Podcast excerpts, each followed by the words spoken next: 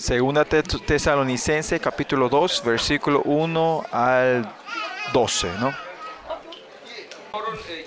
Bueno, ayer hablamos del capítulo 1 ayer, ¿no? Y en la inclusión y hablamos de que porque tenemos la verdad, la iglesia tesalonicenses tenía su proceso, o sea, un crecimiento de la fe era tan rápida y pues, claro que había bendición de Dios también, había, ellos están pasando tribulaciones, ¿no? Y algo más grande que la tribulación fue por su paciencia y fe, ¿no? Y era eso mayor, ¿no? Y capítulos, versículos 5 en adelante empezó el, el, el porqué, ¿no? El contenido del porqué, el significado de las tribulaciones, ¿no? Que que para que sean dignos del reino, de que sean justos, de que reciban el reino de Dios. Y, al final esto quiere decir que somos herederos de Dios, ¿no? Que el, heredero, ¿no? Porque somos herederos del reino de Dios, vamos a pasar persecuciones, ¿sí o sí, no? Y si tenemos la gloria, viene, padecemos junto con la gloria, ¿no? Por eso eh, los elementos de la fe, padecimientos, sufrimientos, como herederos del reino de Dios, algo que no se puede separar, ¿no? Y pues dentro de tu ser, en tu mente, en tu cerebro, no tenemos que tener temor hacia, hacia el sufrimiento, ¿no? Y el padecimiento, porque los que viven de la verdad van a tener ese sufrimiento. Y eso es una normal, no tenemos que estar acostumbrados a eso. Y porque tenemos eso, podemos ser más humildes delante del Señor. Una misma persona, si dos personas la misma persona tiene el mismo estado de fe y nivel. El que, más crecer, el que va a crecer más es el que pase por más padecimiento, el que tenga sufrimiento en su vida, ¿no? Por eso la imagen de los hijos de Dios es, es usted es natural y tiene automático que padecimiento y sufrimiento siga eso, ¿no? Pero usted trata de vivir una vida como cómoda que la carne quiera. Es la espiritualidad es no querer vivir una vida cómoda de la carne, ¿no? Pues si hay un camino ancho y angosto, no vas a dudar cualquier camino vas a elegir, el angosto, ¿no? Tenemos que poder ir ese camino pequeño y angosto, ¿no? Pero todavía nuestro miembro de la iglesia, algunos, hay mucha gente que busca la, el confort de este mundo, la, eh, la comodidad de este mundo, ¿no? Y la vida que usted viviendo que está parece que no es cómoda, por eso ustedes dicen que pues, yo tengo que padecer más, todavía mi vida es difícil, ¿no? En Cristo esto es totalmente diferente de lo que viviste antes, ¿no? Como este, este padecimiento es por la gloria como hijos y herederos del reino de Dios. Es diferente de cuando vivías pobre en el pasado. Eso es diferente, ¿no? No, e, ese padecimiento que recibiste antes y ahora como con tu identidad de hijo del rey, hijo de Dios, es totalmente otro nivel, ¿no? Una forma fácil de decir, ustedes saben en la historia del pobre, el, mendigo y el príncipe, ¿no? Es porque era príncipe, no podía ir por un camino fácil, ¿no? Él no podía negociar, dar tregua a las cosas. Lo mismo, los herederos, como herederos del reino de Dios, vivir en esta tierra, ¿cómo a poder vivir como el mundo quiera, no? Pues vivir con sufrimiento y padecimiento tiene que ser normal y natural en nuestra vida, ¿no? Por eso de ahí viene el padecimiento, viene, viene la paciencia y la fe. Y porque esa gracia de Dios y el poder es mucho más fuerte. El padecimiento y sufrimiento ya no es problema como Salmo dice, el, el sufrimiento es beneficio, el padecimiento es beneficioso para nosotros. En Éxodo dice cuando habla el agua agria del mar, ¿para qué es? Es, es para preparar el oasis, la bendición de Elí. Es porque había el agua agria de, mar, de Mara, esa agua que viene en, el, en, el, oasis de Elí, era, era, era una bendición, era el agua más dulce, más fresca, ¿no? Y, en ese sentido, ayer capítulo 1 hablamos hasta versículo 10. Y versículo 11 y 12, hoy podemos ver que como hijo de Dios, si este tiene este, este, eh, este, era los significados que tenían los padecimientos para los hijos de Dios. Ahora vemos el, el contenido de la oración que Pablo está haciendo a las iglesias, ¿no? Y dicen, por lo tanto, por lo cual así mismo oramos siempre por vosotros. ¿no? Pablo está siempre intercediendo, orando por la iglesia de Tesalonicenses. ¿Y se acuerdan? El libro de Tesalonicenses son, son los libros de la doctrina de la iglesia que habla del fundamento, la base de la iglesia. ¿no? Y versículos 11 y 12, vamos a hablar un poquito otra vez ese fundamento. Eh, por eso, ¿qué está orando Pablo? Dice que siempre ora, dice, por vosotros, para que nuestro Dios os tenga os, por digno de su llamamiento, ¿no? Hace rato, versículo 5, vimos que seamos dignos del reino de Dios, ¿no? Ser digno del reino de Dios, ayer hablamos, es el reinado de Dios en tu vida. Es que es el digno que Dios reine por ti. Pero se puede decir muchas cosas, pero esencialmente eso se refiere, es la persona de obediencia, la gente que reciben, la gente más bendita del reinado de Dios es que son obedientes. Por eso este pensamiento de Babilonia que ha puesto que seamos, tenemos, eh, tiene una, eh, toda la intuición de Babilonia es rechazar y, como rechazar las cosas de Dios y elegir las cosas de, la oscuridad. Esa es la Babilonia. Por eso tenemos que sacar eso entre nosotros, ¿no? Porque desde que naciste, desde el momento del primer llanto que tuviste hasta ahora, estuvimos siempre expuestos a la Babilonia, que naturalmente cuando decimos el reino de Dios hay un rechazo dentro del interior. No sé, ustedes, cada persona, hay diferencia en nivel de persona, pero usted tiene que poder ver esto dentro de ustedes, esta energía, este rechazo que vos tenés, te tenés ese, esa oscuridad que tenés, que está rechazando el reinado de Dios en tu vida. En Romanos 8 que dice, que dice, que en la, que en la carne no puede postrarse obediente a la ley del Señor y va a ser enemigo, enemistad de Dios. No, por eso si vos tenés esa fuerza de vivir la Babilonia en la carne, vivir del reino de Dios, automáticamente, intuitivamente hay una energía que rechaza la cosa de Dios. Y con esto nosotros hoy, y, cuando viene el nuevo hombre, nosotros tenemos que, somos seres que ahora podemos pelear. Galatas 5, 16, 5, 16 que, que, el deseo de la, carne y el, deseo del espíritu está siempre en batalla, no.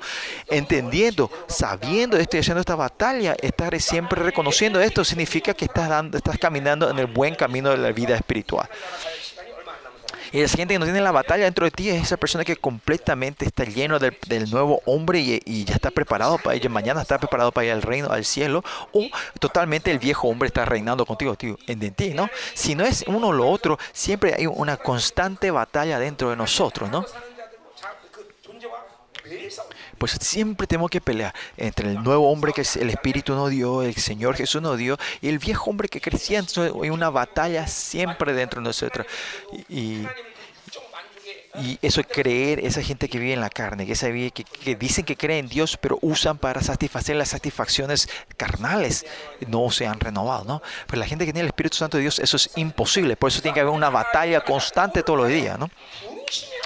Y versículo 2, el primero, el versículo 5, estamos hablando de que eran dignos del llamado al reino. Ahora el versículo 11 habla sobre el digno del llamado, llamamiento. ¿Qué es este llamamiento?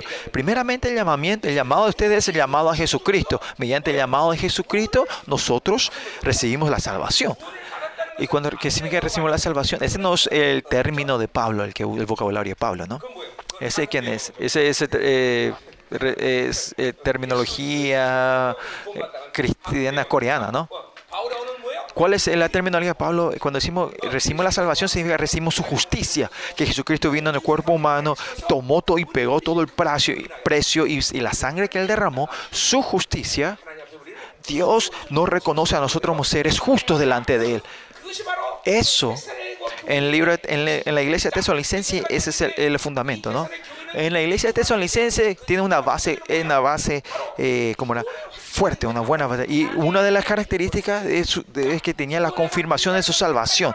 Si simplificamos esto, ¿qué significa? Es que justicia es que la justicia que me dio mediante Jesucristo, que cuando recibimos con fe y vivimos de esa vida y y creyendo que somos justos, vivimos una vida de justa. Cuando esto se anelea, alinea, decimos que ah, tiene asegurancia la salvación.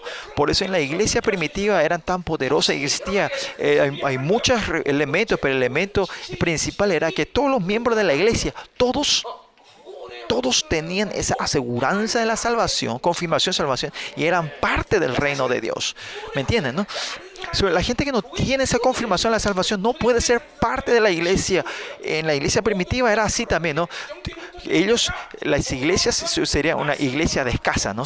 Ahí se le enseñaba la palabra, ellos serían bautizados al Espíritu Santo y cuando tenía la aseguranza de la salvación, ahí recién era invitado al, culto o al encuentro eh, central y ahí se le daba el bautismo de agua para simbolizar que él era parte de, este, de, esta, de esta congregación, ¿no? El bautismo del agua era el primer paso que daba la gente que ya habían confirmado su salvación y habían tenido el bautismo del Espíritu Santo, ¿no? Y si no tenían esa confirmación, no se le podía traer a esa gente a, la, reunión principal, ¿no? ¿Por qué? Porque si no tenían eso, porque ese tiempo, así eh, la gente podían, eh, ¿cómo era? Traicionar a ellos y llevar a la persecución, ¿no? Por eso tenía que tener esa gente que estaban en casas celulares, en células primeros, ellos se tenían que confirmar su salvación y después se venían a la reunión principal y ahí se le daba el bautismo de agua para confirmar que hoy declaramos oficialmente que es parte de nuestra nuestro de nuestro eh, nuestro equipo, ¿no? De nuestra congregación, ¿no? Y y esos miembros que tenían la salvación, seguridad de la salvación, era todos los miembros de la iglesia tenían, eh, tenían esas aseguranzas, ¿no? Y si ve la esencia de la palabra y lo que sea, el Dios en la palabra, la gente no y que no tenía esa aseguranza no podía venir a la iglesia y tampoco llegó el helado. Eh, está molestando la prédica, llegó el helado. Che, interesante, Prince, ¿no? Afuera hace menos 7 y 7 grados y estamos tomando helado acá adentro. ¿Verdad? Está nevando, menos 17 grados y acá tomando helado acá adentro. Así, es parecido como en Sudamérica, ¿no? Con el calor toman mate caliente, ¿no?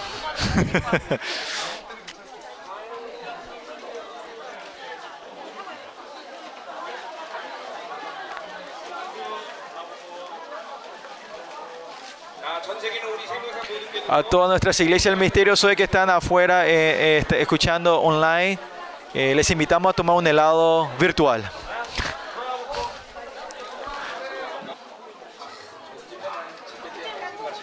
Es una, una, conferencia muy buena, ¿no? En medio de la predica estamos, traemos helados para compartir, tomamos helados. Comen la palabra, toman helado.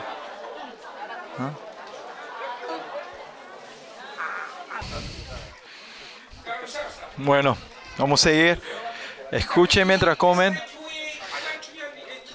El fundamento importante de la iglesia era la salvación, ¿no? Los justos recibieron, por fe reciben la justicia y ven la vida. Estos tres tienen que alinearse. Esta, esta revelación de Habacuc, capítulo 2, 14, ¿no? Se entendió en tres perspectivas en el, Nuevo Testamento. La iglesia primitiva no lo toma de al azar esto, sino que esto era una vida real, la palabra de algo real. Y en su vida cristiana, eso es su experiencia propia, ¿no? Que, ah, es esto cuando estos tres elementos se alinean, aunque yo muera, hoy puedo, es una, una fe clara que me puede al reino de Dios y mediante esa vida puedo vivir una vida, aceptar el llamado de Dios, ¿no? Por eso en Romanos dice que el justo vive la fe, ahí se enfoca en lo justo, la justicia, en Gálatas en fe y en Hebreo 10 se enfoca en la vida del justo, ¿no? Por eso justo, fe y la, y, la, y la vida, esto es cuando se alinea, eso le decimos que tenemos, es el estado de la confirmación de la salvación, ¿no? Por eso en Romanos 8, 29, al que lo llama lo justifica, a lo que justifica lo santifica, lo glorifica, ¿no? Y es que quiere que hoy hay llamamiento, ¿no? Mediante el llamado de Dios, mediante lo que reciben la justicia de Dios, van al estado de la santificación y glorificación. Ese proceso ahora mismo se está manifestando, ¿no? En el libro de Tesalonicenses uno dice que es, es, el estado que los frutos del, del, justo vida y fe, esa alineación, esos frutos van, van creciendo más abundantemente. ¿no? Pues escuchen bien, la, eh, una vida de fe incorrecta es solo enfatizar en la vida separada de la fe y de la justicia, ¿no? Y en Corea hubo esos movimientos, ¿no? ¿Qué, qué movimiento es ese? ¿Qué es ese, eh, esa universidad? Eh, universidad teológica, y ahí está mal, ¿no? La vida separada de la justicia y la fe, eso no es una, vida una vida cristiana. ¿no? Estos tres no se pueden separar. Mediante la fe recibimos la justicia, entonces la vida va a ser clara, ¿no? evidente. ¿no? Por eso miren, en tu vida cristiana todos los días, si no hay fruto en tu vida, hay unas cuantas cosas que siempre tenemos que estar chequeando unos elementos.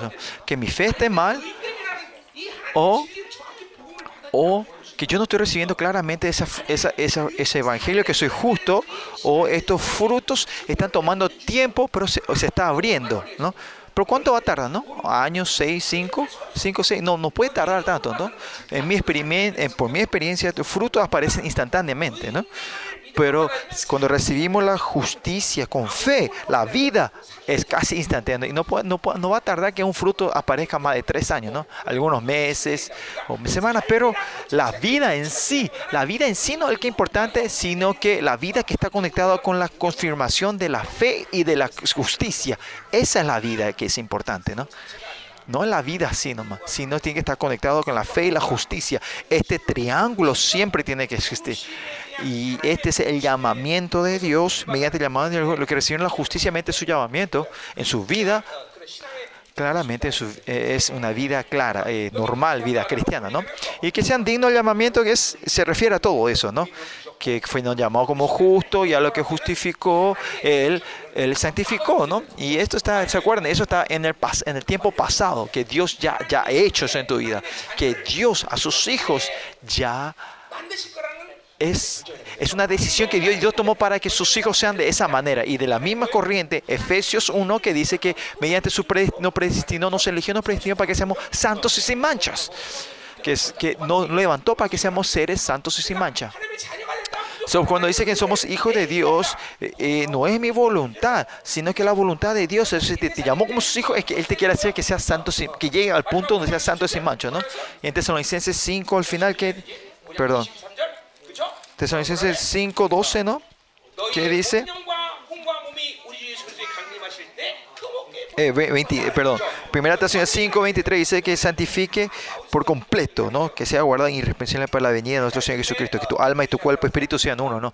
Pero la gente que fueron llamados, que como tiene el llamado de Dios a ellos, que seamos santos y sin mancha, tenemos que ir por ese proceso, ¿no?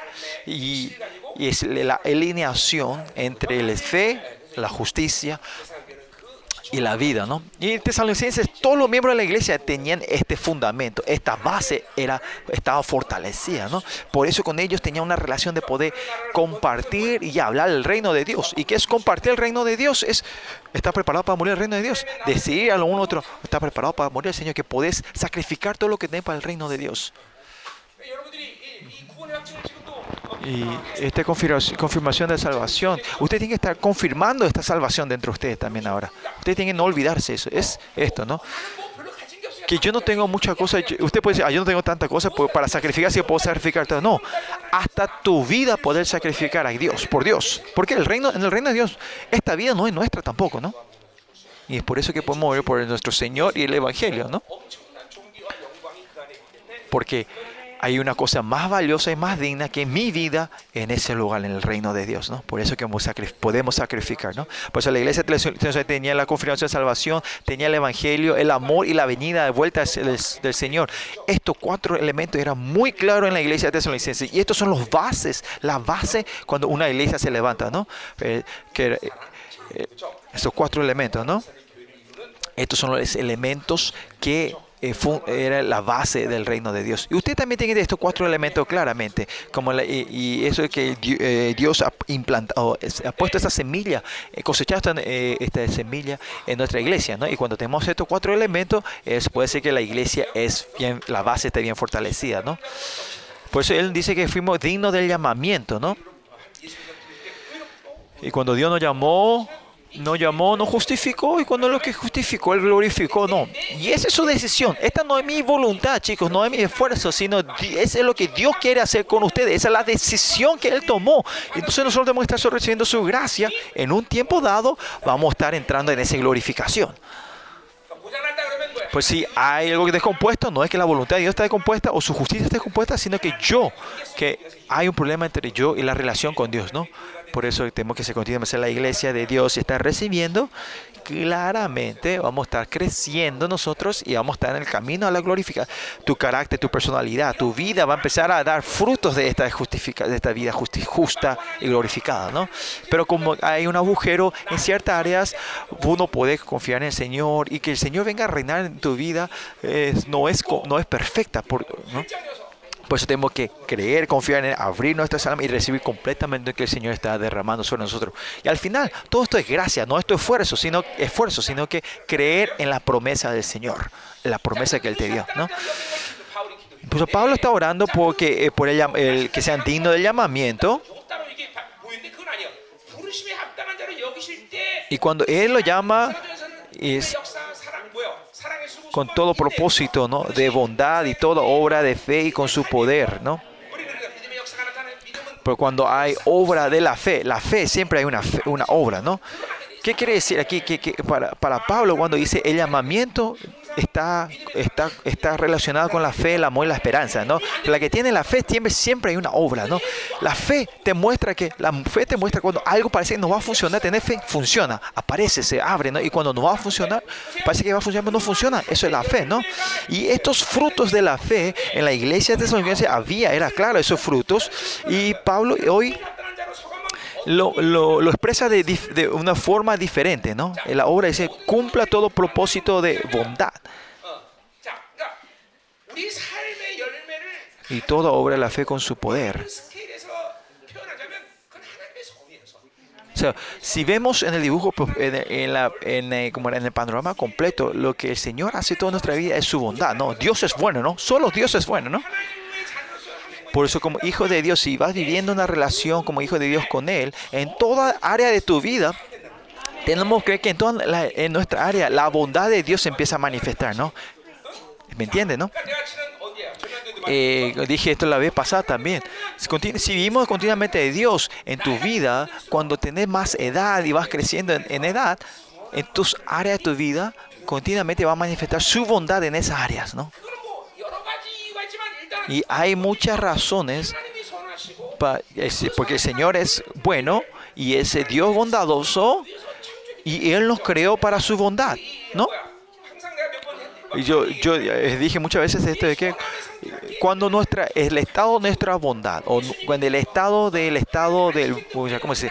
Cuando eh, cuando Dios nos creó, nos creó que queríamos que eran buenos, ¿no? Esa bondad. Cuando esto se destruye, Dios no puede dejar eso. Él tiene que, Él trabaja para restaurar. Así también en el día de reposo, cuando Jesús dijo que mi papá está, mi padre está trabajando y no puede descansar, es que Dios está continuamente renovando su bondad sobre nosotros, está renovando su perfección. Si usted está atado, si hay heridas, Dios no se puede quedar quieto. Él quiere resolver sanarte. ¿Y por qué no pasa? Porque estamos atados. No podemos, podemos sentir, no ver esa bondad de Dios que se continuamente se acerca a nosotros, por eso el, mi ser está siempre está concentrado en lo que yo tengo y en eh, la, inteligencia de este mundo. Por eso no podemos ver la bondad de Dios. En Juan, nosotros vemos que el estado de la salvación es una continua, un continuo acercamiento de Dios. Porque el Señor continuamente se acerca, porque Él quiere confirmar su bondad en nuestra vida. En Efesios, si vemos en Efesios 2.10, creo, creo que sí, no sé. Y si no, lástima. Eh, sí, capítulo 2, 10. Creados, porque somos hechuras suyas, creados en Cristo Jesús para buena obra, dice la cual le preparó antemano. Dios nos creó para su buena obra, dice. Y si, esa buena obra no se manifiesta en nuestra Dios no puede dejar así. Ese sea tu carácter, tu personalidad, que lo que sea, el Señor sí o sí va a restaurar su bondad, su obra buena, va a estar sanando y va a estar restaurando. Y hoy para darte eso continuamente se está acercando hoy, en ese momento. Por eso se puede decir muchas cosas, pero por eso Él fue hijo de hombre. Por eso, por eso cuando Él aparece dice, yo soy Mesías, yo soy rey. Él, Jesús no, Jesús se acercó, yo soy hombre, yo sé tu dolor, yo sé tu dolor, yo sé tu sentimiento. Ah, yo sé tu soledad. Así, el Señor Jesús se acercó así porque era un humano igual que nosotros, ¿no? Por eso Él dice que es hijo de hombre. Y el punto de que Él hijo hombre era para restaurar esa obra buena, la bondad de Dios en nuestra vida. Esto es algo que ya predicamos en el libro de Marcos, ¿no? Por eso que Él venga como hijo de hombre es algo de dar la gracia y el amor de Dios. Si el Señor venía, era, era rey, no, hubie- no hubiésemos, no hubiésemos eh, como dado un infarto, no hubiésemos un infarto, ¿no? Pero Él se acerca amablemente, humildemente, diciendo, soy hijo de hombre, yo soy hijo de hombre el pastor está, hizo un chiste con el juego de palabras y él dice, ¿por qué hago estos chistes en estos 10 tiempo Es para que los traductores puedan descansar. Bueno, volviendo. No ayuda a sus chistes. Descanso. Oh, oh, volviendo a Tesalonicenses, segunda Tesalonicenses. Eh, que él, o sea, eh, volviendo al versículo 11, ¿no? que dice que cumpla todo propósito de bondad. y ¿Qué quiere decir? Que ese proceso de donde Él nos llama para su justificación y glorificación y cuáles son los frutos de nuestra vida es que las obras, los frutos son de la bondad de Dios, ¿no? Y que Él se alegra que es, ¿no? Por ejemplo, ¿no? Si tener problemas eh, de carácter en tu vida y vos vas recibiendo su justicia de Dios y va en un proceso de la glorificación, de repente ves tu carácter ha cambiado, ¿no? Ah, el Señor, ah, la iglesia tesalonicense vio, mira, ah, mira, mi carácter cambió, esta es la bondad de Dios y se alegraba, ¿no? Y así, viendo que tu- su, su hijo renovaba, y así la iglesia estaba siempre feliz de, de la bondad de Dios, la vida digna, al llamamiento de Dios para entrar a la glorificación. En toda situación Dios fue, iba mostrando su- sus frutos de su bondad, de su obra buena, ¿no? Por eso que si todavía no estamos transformados, no estamos sanados, no somos sanados y todavía están quietos si no hay transformación en tu vida, es la bondad, la vo- voluntad buena de Dios, ustedes no lo están recibiendo. Y ese, ese es el problema de ustedes, ese es el problema. ¿no? En tu vida, personalidad, poder, autoridad, milagro, hijos, dinero, en toda área de tu vida, Dios, si ve que, su bondad, su obra buena está destruida o rota, no deja así. Y es porque nosotros no abrimos y honestamente Señor y recibimos, es por eso no hay sanidad. Claro, algunas se toma tiempo, pero aunque falta a que tomamos toma tiempo, la evidencia es clara existe en tu vida, ¿no? Ah, que, ah, mira, Dios me está transformando, Dios está tocando esta área, ¿no? Por eso cuando yo estoy orando, ¿cuál sería el problema? Yo también soy hombre, ¿no? Yo tengo muchos problemas, ¿no? Y una razón que yo no tengo problema en mi vida y, no es porque yo sé que Dios está tocando y tengo que ser paciente y esperar, ¿no? Lo mismo en tus hijos. Por mis hijos también. Yo esperé mucho diciendo, yo voy a tocar a tus hijos. Y yo solo oro por ellos y espero, ¿no? Y si Dios no le está tocando, todavía está aferrados en la oscuridad y en toda área de mi vida, todavía la bondad de Dios no se, no se manifiesta y Dios no está tocando esa área. Ahí sí es problema, ¿no? Entonces, ¿qué hago? Yo tengo, tengo que orar al Señor. Entre ustedes hay mucha gente que ni ora sobre esas áreas, ni, ni reconocen esa área, ¿no? Tiene que orar y ver que Dios escucha. En mi, en caso, Dios me viene a convencer diciendo, cuando yo, por ejemplo, cuando yo, cuando comencé mi, ministerio, mi, vida cristiana, el problema financiero era fuertísimo, yo era pobre, no tenía nada. Y Dios me, y yo oré, y Dios me dice, me- me prometía la abundancia, pero porque yo soy pobre. Entonces el Señor me venía a consolar y confirmar y decirme, a convencerme, dice, che, tranquilo, cuidado, yo estoy, yo estoy viendo. Y porque Dios me convencía, yo podía solo esperar, estar en paciencia esperando en Él, ¿no? Y esto dentro de ustedes son, hay, tiene que haber evidencia que Dios está tocando, o, hay un convencimiento del Señor, una explicación del Señor que está trabajando. Hay una, de alguna manera, tienen que saber que Dios no está dejando esa área rota, sino está trabajando, ¿no? Dios es bueno, ¿no?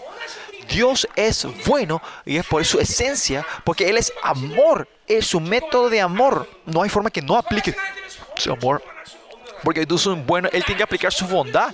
Y porque nos cre creó para su buena obra, Él continuamente va a obrar en bondad. Esa, es su intuición espiritual, digamos, de Él. ¿no?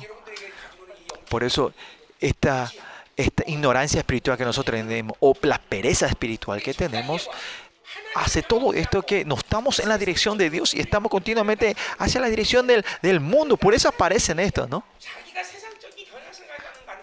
Ese que tenemos la, la tendencia mundana del mundo. Usted tiene que saber cuán fatal eso es, es en tu vida. Es gente que vimos de gentes espirituales supuestamente.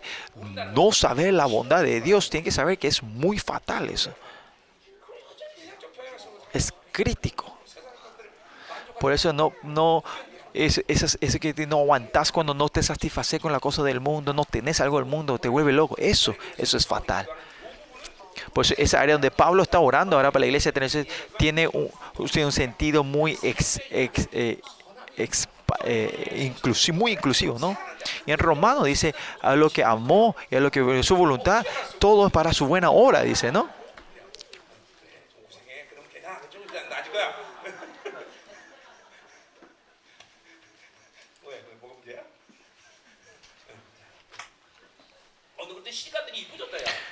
Te casaste y estás más linda vos. Parece que tu marido te cuida bien, ¿no? Te cocina bien, bien lava bien la ropa, todo, ¿no? Ay, le damos gracias, Señor. Porque muchas mujeres cuando se casan son más feas, ¿no? Te encontraste con un buen marido, ¿no?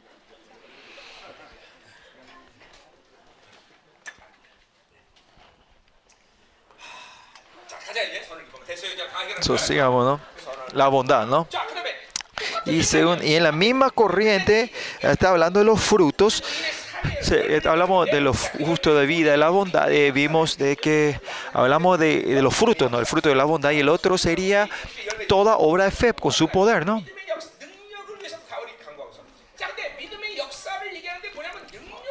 Dios está, eh, Pablo está orando por la iglesia, por el poder, pero él junta esto con la obra de la fe. La obra de fe se manifiesta o se forma en el poder de Dios, no con mi poder, no con mi fuerza. Y cuando más viví de Dios, cuando más creces en la espiritualidad, es claro que vos no estás viviendo de tu esfuerzo y de tu poder, sino que el poder de Dios es el que está obrando en tu vida y está ¿no? Y, eso se, se, y esto se manifiesta en, en, la obra de la fe, el trabajo del amor y la constancia de la esperanza, ¿no? Y este ¿Eh? Y la gente que vive. Y este es el proceso claro y es la evidencia clara y los frutos claros que estás caminando en el llamamiento de Dios, de la glorificación. ¿no? Pero hay muchas. Usted me entiende mal algunas veces. No es que ustedes se esfuercen. No es que ustedes se tienen que esforzar. Lo que yo estoy contando, estos son los frutos claros de lo que reciben la salvación, la justicia de Dios, el llamamiento. Y son, son claramente algo que sí o se manifieste en la gracia, no se hace, ¿no? Por eso nosotros tenemos que estar alegre de la bondad de Dios. Mira, Dios hizo esto, a Dios me bendigo de esta manera, mira, mi, plato se agrandó, mi herida yo antes no aguantaba, pero ya no tengo más esta herida, ya no reacciono más esto. Y usted continuamente tiene que poder ver los frutos de su bondad en tu vida, ¿no? Mira, yo antes me engañaba fácilmente el mundo, ahora ya no caigo fácilmente, ya no me gusta el mundo, ¿no? Estos, eh, alegría, estos tienen que estar dentro de usted, ¿no? Sea, ir a la glorificación no es un estado abstracto, olvi- sino que hay un frutos detallados y reales. Eh, los frutos, los, la frut- el amor que dice en, en, en, en, ¿cómo era? en 1 Corintios 13, ¿no? En Gálatas 5, 20, dice que los frutos, 22, 24, por ahí, ¿no? 25, por ahí, eh, habla sobre los frutos de, de- de- del Espíritu Santo, ¿no? Estos frutos tienen que ser claro en tu vida, más allá en detalles, cuál es la oscuridad que está en tu vida. Dios no deja así nomás eso, sino que usted tiene que transformar todo eso por el reino de Dios. Dios no quiere que usted venga al reino de Dios con esas ataduras con la oscuridad, porque los que vienen al reino de Dios no son los que tienen el título de justos, sino los justos verdaderos son los que entran en eso. A la gente que han encarnado y activado esta justicia son los que entran al reino de Dios. Entonces lo otro es qué pasa. Bueno, eso no es la promesa en la Biblia y no sé qué te puedo decir claramente. Lógicamente, seguramente ir se irán al reino de Dios. Se irán seguramente como empleados, lavaplatos del reino, de alguna manera. Pero la promesa del reino de Dios es que ustedes van a entrar como, eh, como herederos y hijos reales, eh, sacerdotes reales. A eso que llamo gloriosamente. Aparte de, de esa promesa no existe otra en la Biblia. Por eso no, agar, no se agarren cosas abstractas que no dice la Biblia.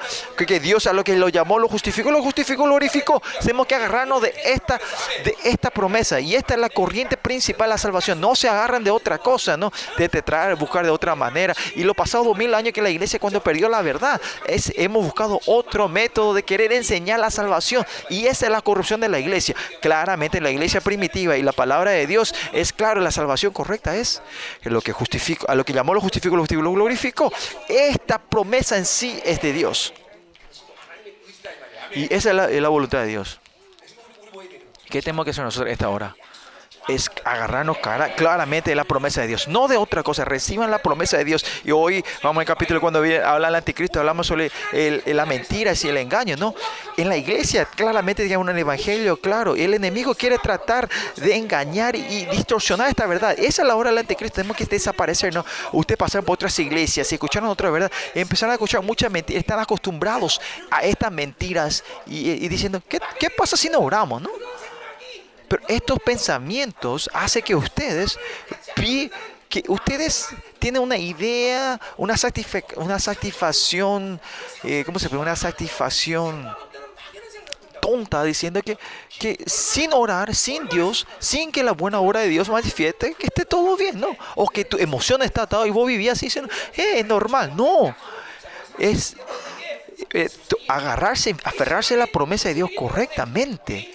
Esa es la, que tiene esa corriente principal de Dios. No puede dejar ningún, no puede vivir con esa oscuridad. ¿Y quién, la promesa de quién es? ¿Quién es, la, ¿Quién esta promesa? Es la promesa del Creador, Dios. ¿Cómo vas a menospreciar eso, no? Yo como pastor principal a ustedes, yo les puedo prometer algo a ustedes y hacer algo. Ustedes son obedientes a lo que yo, yo, digo, ¿no? Cuanto más cuando el rey creador, el creador, el rey de reyes, el Señor, Señor le dio una promesa, no va a cumplir, él ¿no? pues en toda tu persona ustedes fueron engañados, ustedes fueron, eh, como era, eh, le, la, le, labraron, le lavaron el cerebro con estas cosas, ¿no? Pues no es que yo no traté, yo no me esforcé, sino que claramente no hemos recibido correctamente el Evangelio, la luz del Evangelio de Dios. Es por eso hoy están en ese estado hoy. No es otra cosa. No han recibido la, la verdad correcta. Es por eso hay áreas en tu vida que todavía están en la oscuridad. ¿no? Cada uno puede ser diferente. Pero si están reciben claramente la verdad de Dios, es imposible que vivan así, porque la palabra de Dios en sí, esa palabra es el poder, no te va a dejar que vives que vivas de esa manera.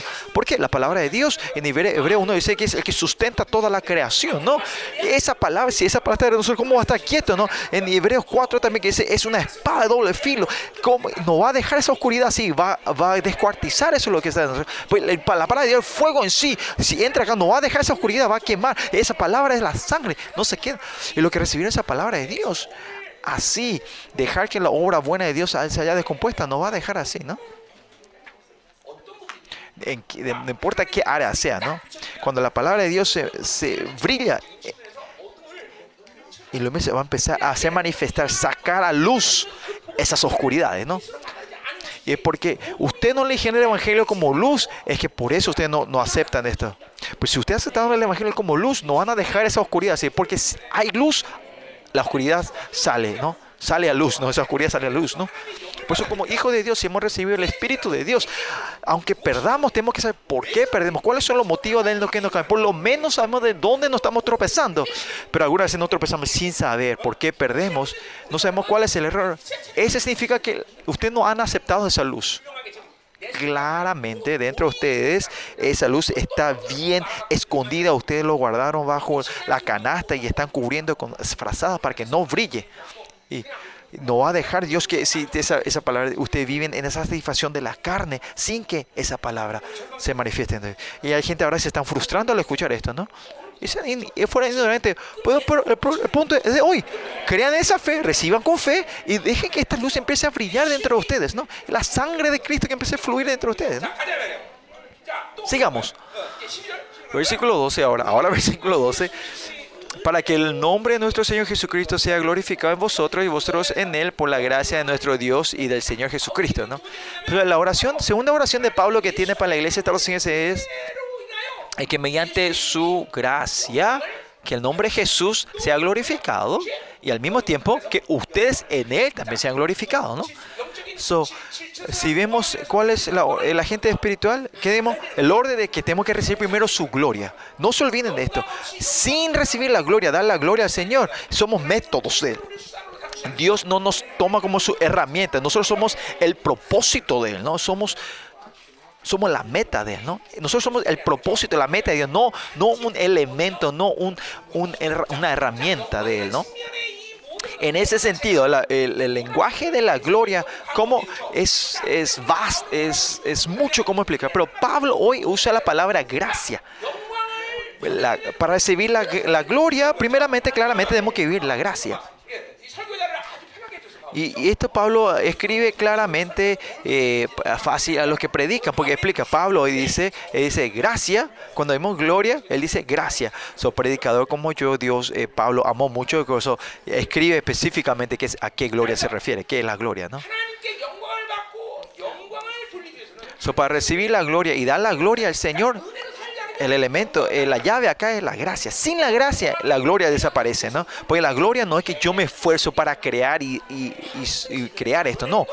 Y más allá, ¿cómo se puede decir gracia? Otra forma, gracia es no podemos comprar o obtener con mi fuerza o mi esfuerzo. Y la gracia es solo recibir. Como hijos de Dios, si tenemos ese digno llamamiento a lo que le llamó, Dios claramente le va a dar esa gracia. No es mi voluntad, es sino la voluntad de Dios. Claramente, porque un va a cocinar, porque ella es tu esposa, vos cocinar porque vos sos hijo de Dios, claramente. ¿no? Che, tu mamá, tu mamá se está enojando para, ¿no?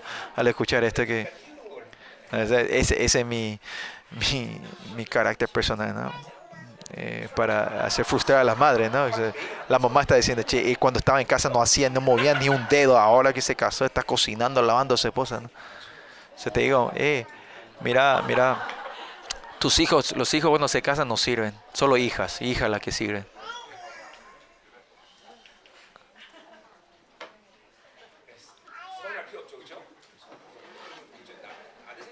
Bueno, hace falta que se piche la madre, no que se sienta mal, ¿no? Pues los hijos, los hijos son solo un hijo bueno soy yo, yo soy el único hijo bueno que eh, no, pongan esto en el corazón. Bueno, olvídense, olvídense.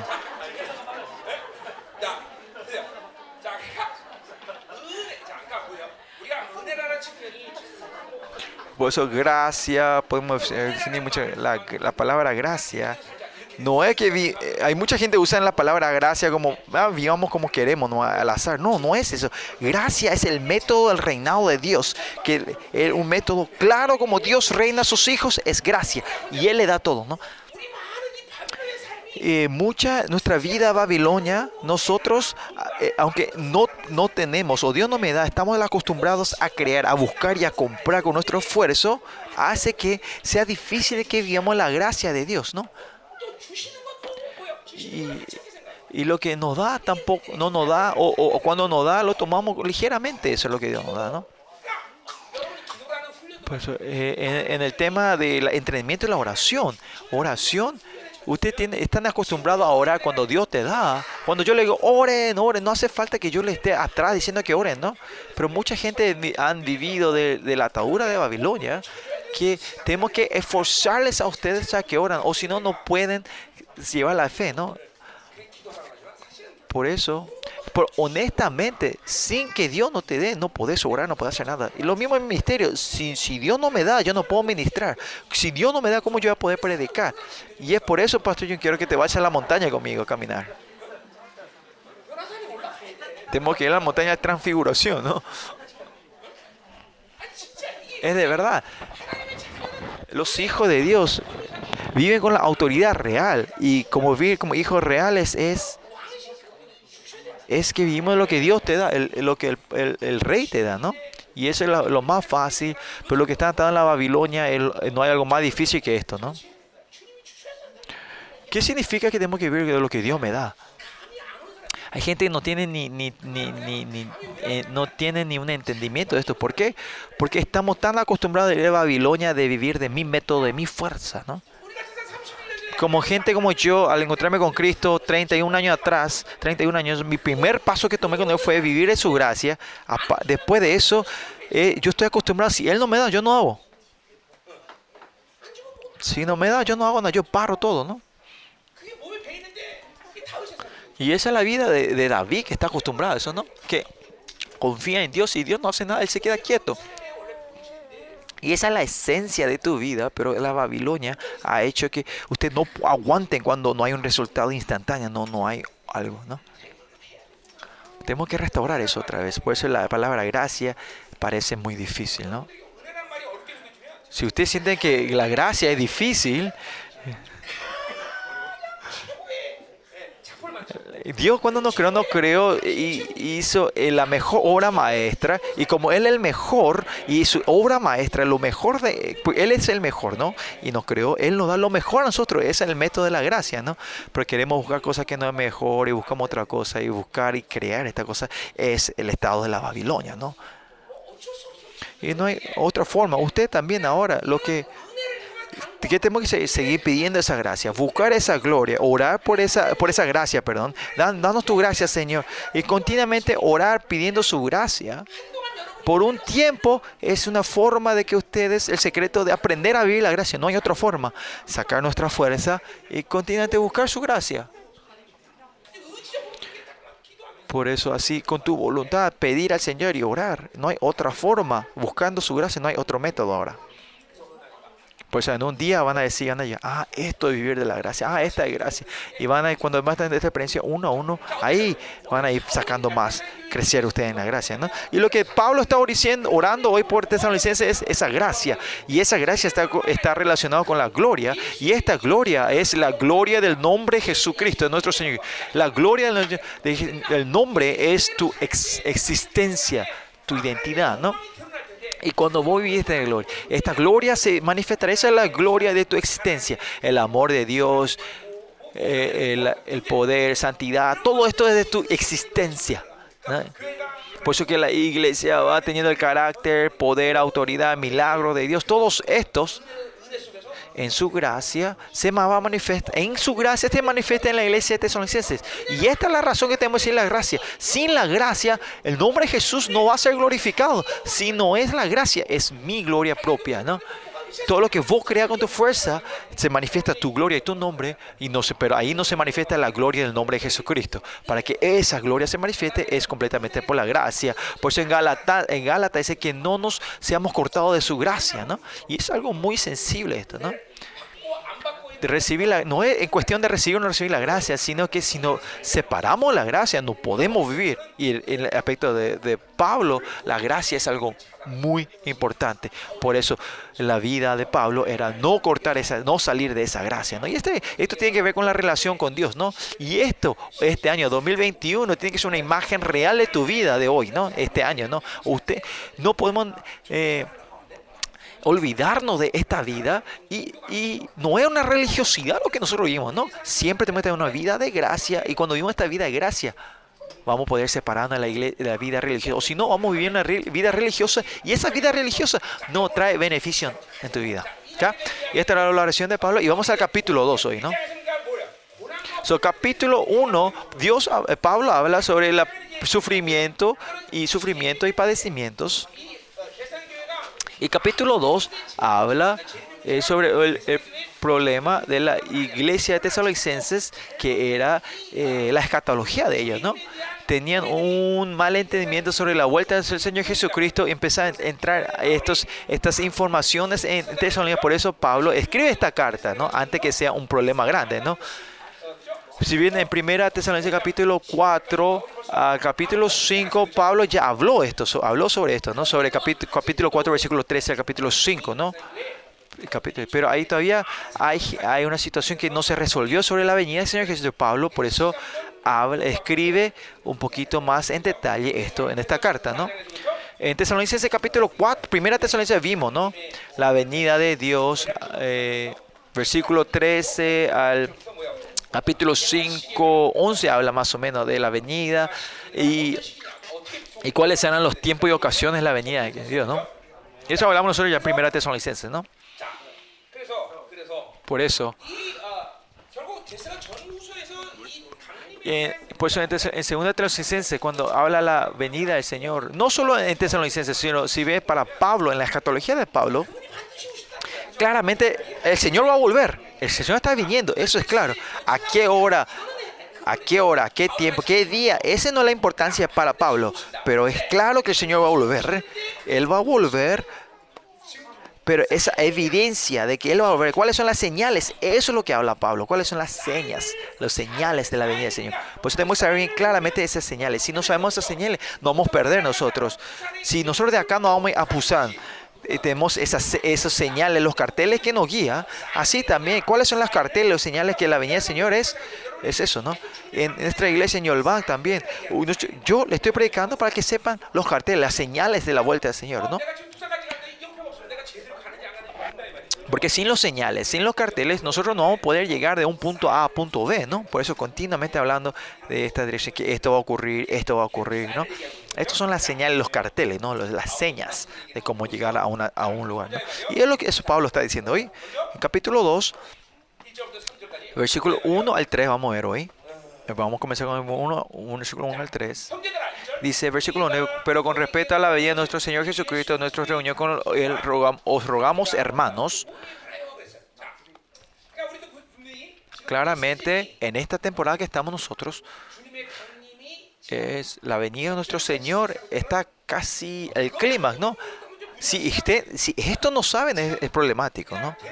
Que no, no es un tiempo donde podemos vivir embriagados en este mundo. No es ese tiempo ahora, claramente, ¿no?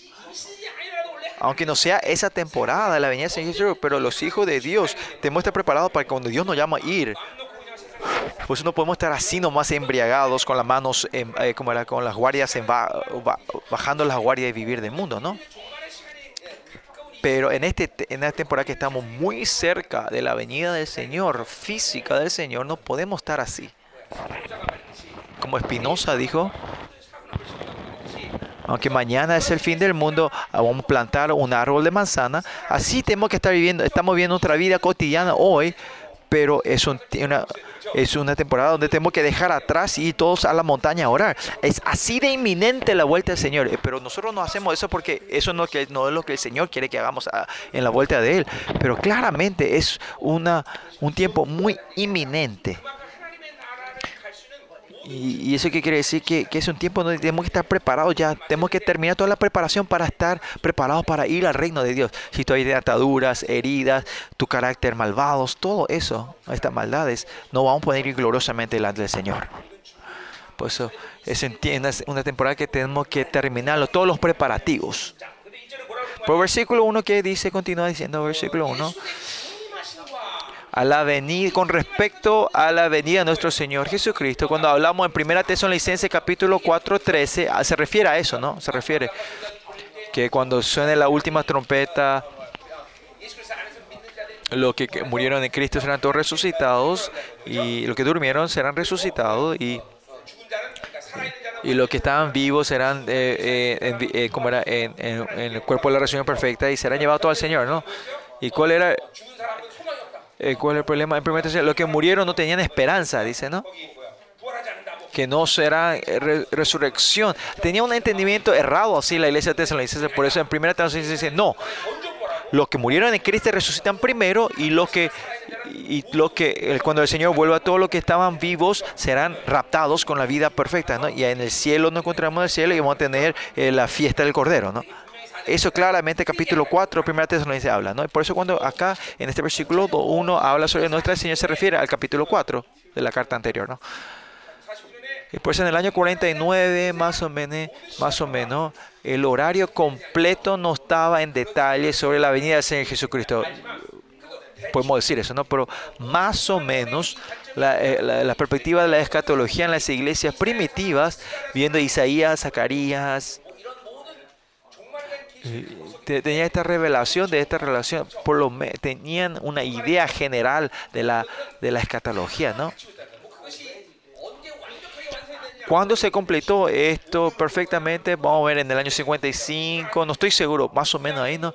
Pero que los apóstoles tenían todo ese entendimiento de la escatología de los, de los Antiguos Testamentos y sus revelaciones eran claras. Y apóstol Juan en el año 90, 90 más o menos, cuando él escribe el libro Apocalipsis, pero esas, esas relaciones se puede decir que ya la gente tenía un entendimiento alrededor, ¿no? porque si bien Hebreos 6, Hebreos 6 dice que el versículo 6, 1, ¿no? En el fundamento de Cristo, la escatología era parte eh, esencial del fundamento de la iglesia, ¿no? Era parte del rudimiento, ¿no? Pues eh, en Tesalonicenses 2, el capítulo 2 es, segunda Tesalonicenses, la razón que él habla sobre la venida del Señor Jesucristo no es que no habla en detalle, no es porque no sabían, sino porque la gente tenía un entendiendo general, por eso no, hace falta que vaya en detalle.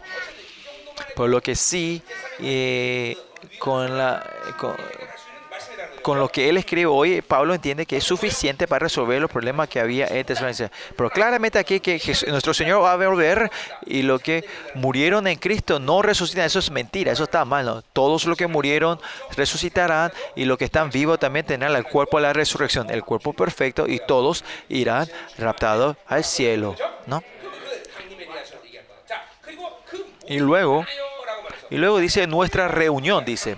El versículo 2, 1 continúa nuestra, y nuestra reunión con Él, ¿no? Dice, esta reunión con Él, ¿qué se Cuando seamos raptados, ¿qué va a aparecer?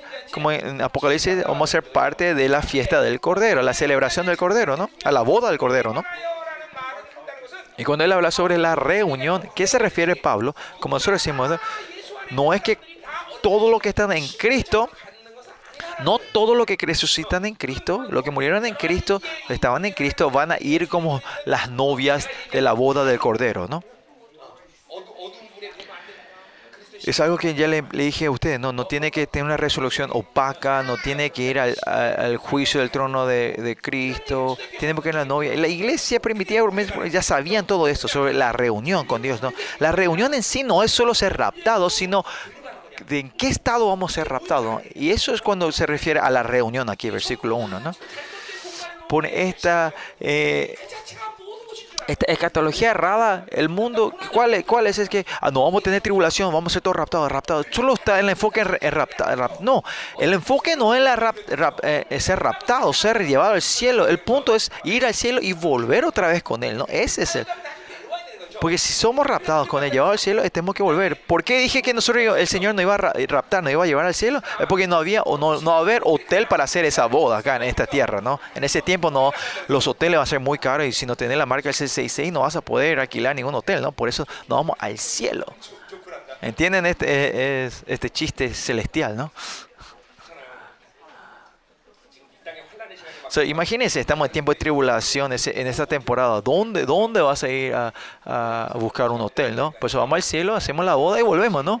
Por eso, nuestra luna de miel en la tierra otra vez, ¿no?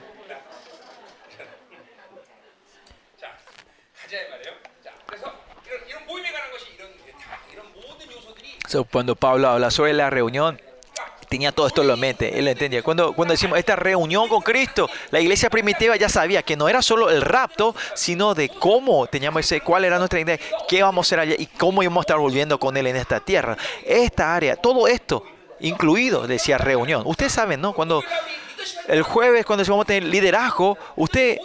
Usted sabe, usted sabe cuando reunión de liderazgo, ustedes saben aquí todos los detalles que entran, ¿no? Y cuando la iglesia, cuando habla la reunión con él, no era solo el rapto, sino cómo vamos a ser raptados y cómo nos vamos a encontrar y después de esa boda que vamos a estar, cómo estar volviendo. Este entendimiento completo era cuando decíamos reunión con él, ¿no? Cuando Conocemos la venida de Jesús. La importancia no es solo la venida de Jesús, pero cuando nosotros entendemos de cómo vamos a ser raptados, de qué estado vamos a estar resucitando y con qué nivel o con qué identidad vamos a estar volviendo a esta tierra. Este es el, todos los elementos que incluye cuando decimos la venida del Señor Jesucristo, ¿no? Pues Por eso tenemos que anhelar y desear la venida de nuestro Señor Jesucristo, ¿no? Versículo 2. que no dejéis mover fácilmente vuestro modo de pensar, ni os sostuvéis ni por espíritu, ni palabra, ni por carta, que, que, si fuera nuestra, en el sentido de que el día del Señor está cerca. Versículo, ¿no? Cuando dice ni por espíritu, ¿qué crees? Esa gente, ah, escuché la voz, vi una visión, a eso seguramente se refiere, ni por palabra. ¿Qué es eso? Palabra que se refiere aquí es esa palabra, ah, lo que el pastor Kim dijo es, y habla de eso, ¿no? Pueden usar mal el nombre. El pastor Kim habrá dicho eso, no, pero el pastor Kim dijo eso, ¿no? Estos son excepciones, ¿no? Eh, pues cuando dicen ni, ni, por espíritu, ni por palabra. Eh, o usan el nombre de una persona con autoridad diciendo, él dijo esto, pero nunca dijo eso, ¿no? O ni por carta, usan el nombre de Pablo y pueden, habrán escrito cartas falsas a Pablo, eh, en nombre de Pablo, ¿no? ¿Y qué pasa si ocurre, no? Pues eso fácil, por eso dice que fácilmente que no deje, no, que, que fácilmente no se mueva tu pensar ni, ni conturbéis, ¿no? Por eso cuando recibí correctamente la escatología bíblica, claramente tu fe va a crecer y vas a anhelar por el reino de Dios. Esas son las evide- evidencias. Si usted tiene la escatología clara dentro de ustedes, la fe va a estar creciendo y va a tener un anhelo mayor a ese reino. Van a estar anhelando. Vamos a ser más valientes. Pues si escucharon una escatología errada o no recibieron con fe, tu corazón, tu pensamiento se, se mueve, se sacude, ¿no? Tu fe se está haciendo sacudiendo. Tu, tu fundamento se mueve o tienen temor. Que usted cuando escuchan la escatología y usted tienen miedo y temor, está incorrecto, está mal.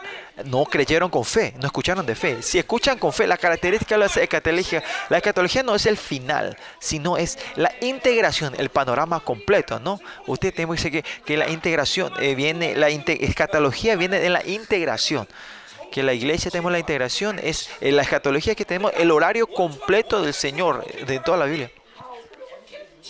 Por eso no es tan serio como el mundo se mueve. No importa cómo el enemigo se mueva, sabemos cuál es la conclusión de Dios y cómo Dios está llevando la cosa, ¿no? No, temo, no hay que tener, temer a nada. No importa el corona o que venga el papá o el abuelo, no. Sabemos cómo Dios reina y vemos el panorama de Dios. No hay temor, no hay miedo. Pues la ecotología no es el final, sino es el, la integración, un dibujo completo, ¿no? El paquete completo, ¿no? Si ustedes escuchan el católico, ah, tengo miedo, tengo temor, el mundo termina. No, es porque ustedes están escuchando mal, escucharon mal o están, no están creyendo en fe. Hay tribulaciones, padecimientos, guerras, todos estos que son. Son señales que Jesús está volviendo. Eso no es que no lo va a matar o va a ser serio, un golpe fatal. No es eso.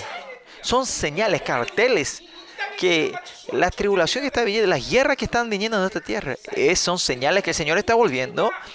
Y, es, es, es como la, última gota de la maldad de que el hombre fueron acumulando, ¿no? Las guerras son la última gota, ¿no? Que sobrepasa el vaso, ¿no?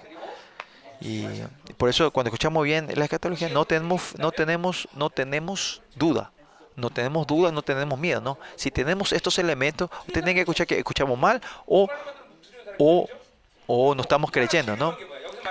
Acá nos dice otra otra otra cosa eh, como era, eh, peligroso aparte de lo que Pablo dice acá es esa gente que son ignorantes que, que, que menosprecian ¿no? cuando hablamos de la escatología nah, no quiero escuchar no quiero saber nada de eso hay gente que cierran los oídos cuando habla de escatología ellos son verdaderamente peligrosos la escatología, si creen claramente la el fin del mundo, van a anhelar, desear el reino de Dios y tu fe va a ir creciendo porque tenés el paquete completo de la Biblia, ¿no?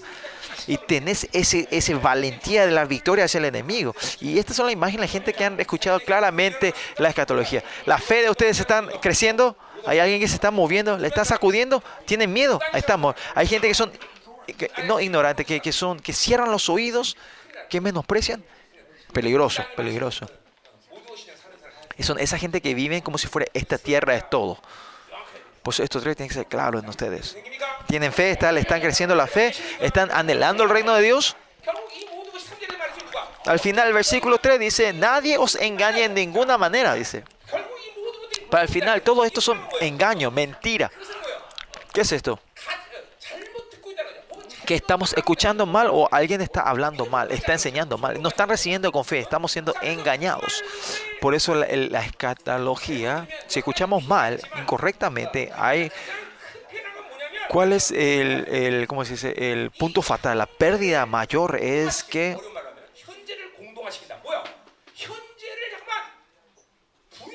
que negamos nuestra realidad. El sufrimiento que tenemos ahora queremos menospreciar, ignorar, o eh, toda la imagen de mi vida de esta hora, mi, mi dolores, mis heridas, todos esta área, nosotros los tapamos y solo estamos viendo un futuro abstracto, ¿no? Que eh, eh, como era, ignoramos el, el, el presente.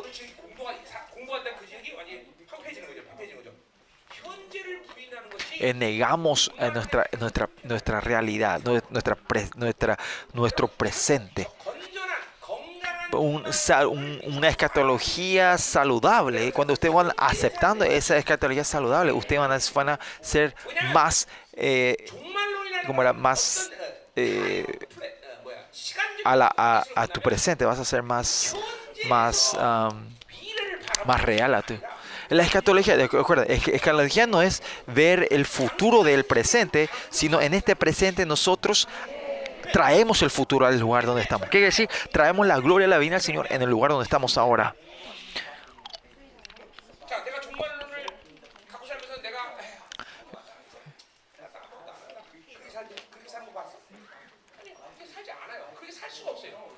No podés vivir con una vida a medias porque el Dios que es un eterno presente, Él lleva, el pasado y el presente lo pone en, el, en el, pasado y el futuro lo trae en el presente. La gloria que está en el pasado, el dolor que está en el, el, pasado, el presente, el futuro lo trae todo en el presente, perdón. ¿eh? Así el demonio también.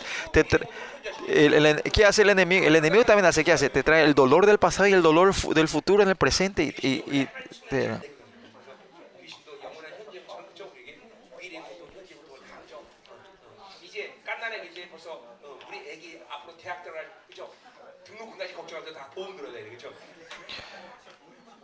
ustedes saben, eh, eh, eh, traes todas las precauciones en tu vida, que tu bebé recién nació, tiene dos meses, ya te está preocupando en la universidad que se va a ir, ¿no? O esa herida que recibiste hace 10 años, todavía lo tenés ahora. El demonio también es un eterno presente, digamos, ¿no? Bueno, vamos, digamos.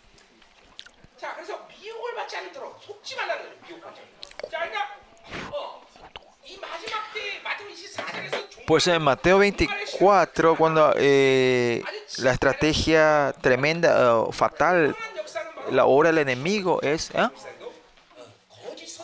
es la mentira, el anticristo, ¿no? Eh, y nosotros estamos en el temporada donde el anticristo se está administrando, trabaja, por eso el engaño es fuerte. ¿Por qué viene el engaño? Viene de, de tu vida centrada en ti mismo. Escuchen bien, en tu egocentrismo han pasado 1500 años desde, eh, desde, el, eh, eh, de la mentira de Aristóteles, en 1500 años los hombres creyeron que eh, como la Tierra era el centro del universo, ¿no? Pero hace 500 años atrás, después de Descartes, Galileo, Galileo, Galileo, Galileo. Y Galileo aparece, no, eso no es. El, el Sol es el centro del universo de nuestra galaxia, ahí entendimos, ¿no? Y por eso, si ustedes viven centrados en sí mismos, ustedes van a ser engañados. ¿Por qué el Evangelio no es Evangelio en tu vida? Es porque vivís una vida centrada en ti mismo. Y usted tiene que saber cuán peligrosa es esa vida cristiana que vive centrado en ti mismo, ¿no? Esta temporada que nosotros estamos viviendo ahora, como dije ayer, de, si vemos la, de la perspectiva del enemigo, es que continuamente es transformar a Dios como un Dios terafín. Estamos en esa área, teraf, terafines, ¿no? En Éxodos vimos, ¿no? terafines, que transforma un Dios de tu familia, un Dios de tu centro, un Dios que, que, que sirve para servir tus deseos a ti mismo, ¿no? Mi Dios. ¿Se me entiende, no? En 2 Timoteo 3, ¿no? En el tiempo del dolor del último día, la gente que se aman a sí mismo, ¿no? Porque se aman a sí mismo, transforma a Dios en terafín, en una idolatría, ¿no? Por eso continuamente, en vez de ver el, panorama completo, continuamente solo mi, eh, mi, mi, perspectiva, ¿no? Por eso la gente que viven centrada en sí mismo siempre van a ser engañados todos los días. Pero tenemos que ir en el centro de Dios. Tenemos que ir una vida teocéntrica. Por pasados 24 años lo que yo continuamente le enseñé, el, mi Padre nuestro, es salir del egocentrismo al, y entrar en el teocentrismo, ¿no? Tenemos que, cuando nosotros estamos enfocados en mí mismo, en yo, yo, yo, mis hijos, mi casa, y la orden en sí, ya cuando comenzaba yo, yo, ahí, mi amor a mí mismo, me, ya es engaño, claro, ¿no? Nosotros tenemos que odiar a mí, tenemos que vaciarnos a nosotros, ¿no? Por eso el enfoque, perdón, el elemento principal del engaño del enemigo es que vos vivís centrado en ti mismo. Para no caer en el engaño del enemigo, primeramente no es discernir, sino que tenemos que salir, ser abnegados, salir de nuestro centro. Y ahí, Y ahí cuando salí de entonces ahí puede ver el sol, puede ver la galaxia, puede ver todo, ¿no? la mentira era que te, te vas más allá del, del, mar, te vas a caer y morir, ¿no? Y ese era engaño, no sabíamos eso, ¿no? Fuimos, teníamos engañados. So, vamos a ver segunda, eh, versículo 3 eh, al versículo 8. Continúa la venida del Señor y habla primeramente, dice que se primero venga la apostasía vendrá ah, que porque no vendrá sin que antes venga la apostasía, apostasía, y, la y que se manifieste el hombre del pecado y el hijo de la perdición. O sea, antes que venga el Señor Jesús, claramente va a haber un- una apostasía. ¿no? Los pasados dos mil años en la hi- historia de la iglesia no hubo una, una apostasía de cara directamente. ¿no? Hubo indirecto, unas cuantas iglesias, hab- había una apostasía aquí y allá, ¿no? pero la iglesia llevándose una vida de mártir viviendo, nunca hubo una apostasía de cara. Pero viendo en Isaías, como la profecía de Isaías dice que va a un tiempo de la impotencia de la iglesia, el último fruto de la impotencia de la iglesia es que las, todas las iglesias van a ser apostas. ¿Apostasía qué es? No es que, que vos mismo elegís a negar y decir yo no creo más en Dios. Más allá, claro, no va, estas, en la iglesia no van a aparecer diciendo en direct, eh, directamente de cara diciendo yo no creo en Dios, sino que van a empezar a decir, no, no es solo cristianismo, pero otras religiones también hay salvación. Y este es el, movimiento enu- en- enume- enumenical que está comenzando, ¿no? Y la iglesia católica ya preparó todo esto para la, unión de una religión, ¿no? Y, dos mil años atrás el enemigo ya fue preparando todo esto, ¿no? Por eso, miren, Imagínense, digamos que yo tengo 100.000 miembros en la iglesia, que todos ellos, si ese pastor sabe que los 100.000 de ellos van a ser parte de, la religión mundial, vos pensás que ese pastor va a poder llevar ministerio, ¿no? Imagínense el gran engaño esta decepción del enemigo, ¿no? Que piensa que pastoreo es juntar gente, cre eh, edificar una iglesia grande y mostrar la abundancia. Eso piensa que es el ministerio. No. Pero también hay iglesia pobre también. En la iglesia pobre y pequeña también ellos tienen ese deseo de tener esa iglesia grande, ¿no? Pero imagínense que vos, pastor, que todos tus miembros van a ser parte de esa eh, religión mundial. ¿Cuánto? Y por eso imagínense, ¿por qué yo soy tan eh, perverso con cada uno de ustedes, no? Porque en este tiempo la oscuridad que está cuando venga se manifieste esa religión mundial. Si ustedes no son santos, si están con esas ataduras, con tus mentiras egocéntricamente con tus ataduras, estos engaños, todos ustedes se van a afiliar a esa religión mundial. Es posible, porque la, la impotencia de las iglesias en este tiempo, la conclusión es la apostasía. Usted dice, pastor, yo no soy así. No es solo con confesar así, sino que, mira, si el llamamiento de Dios que te dio, yo de verdad estoy caminando de acuerdo a su predestinación, que esa vida, eh, esa fe, esa justicia y esa vida lo estoy confirmando yo en mi vida. Esto es lo único que garantiza que vos no vas a entrar ahí, no tus palabras. Y tampoco no hace falta tener dudas. No, no tengan temor, no, no temor. Ahora es el tiempo todavía de confirmar esta salvación, aseguranza de la salvación, ¿no? Como Isaías dice en el tiempo, la impotencia, impotencia de las iglesias, lo último, es el fruto, es el fruto final, ¿no? La apostasía. Mira la iglesia alrededor del mundo, no hay muchas iglesias. Dentro de esas iglesias, imagina, ¿cuánto de ellos de verdad tienen esa salvación de Dios? ¿Se acuerdan? Un profeta que vino hace mucho tiempo allá en Corea dijo que solo 2% de la iglesia tiene salvación. Yo no sé si esa profecía era verdad o no, pero tiene posibilidad que solo el 2% de los cristianos que fueron salvados. ¿no? ¿Cuántos? Si en nuestra iglesia hay 500, si son 2% son salvados, tienen salvación. No son muchos, no somos muchos, ¿no? Pero ¿cuál es la posibilidad en Noah, en el tiempo de Noah? Noé, perdón, en el tiempo de Noé, dice, si ves en, los estudiosos que hubo más o menos 10 billones de, 3 billones 3 billones de personas en ese tiempo, ¿no? La estadística se mueve. Hay una posibilidad. Y de ahí solo 8 personas quedaron, ¿no? Desde Adán. Bueno, tener hijos por años. Ellos en ese tiempo tenían hijos por 100 años, 200 años, ¿no? Por años y años tenían hijos, ¿no? Ellos tenía muchos hijos, ¿no? Y puede llegar a tener 10 billones, ¿no? En ese tiempo del tiempo de Noé, el habitantes en esta tierra. Pero miren, pues en ese último tiempo de la escatología, en el fin del mundo, ¿cuánto de verdad esa salvación? Esta temporada que estamos ahora, el enemigo continuamente está tratando de transformar a Dios, al Dios de la casa, a un terafín. ¿no? Es el, ¿Y cuál es eh, la conclusión del, del engaño? Es que va a llegar un punto que toda religión tiene salvación.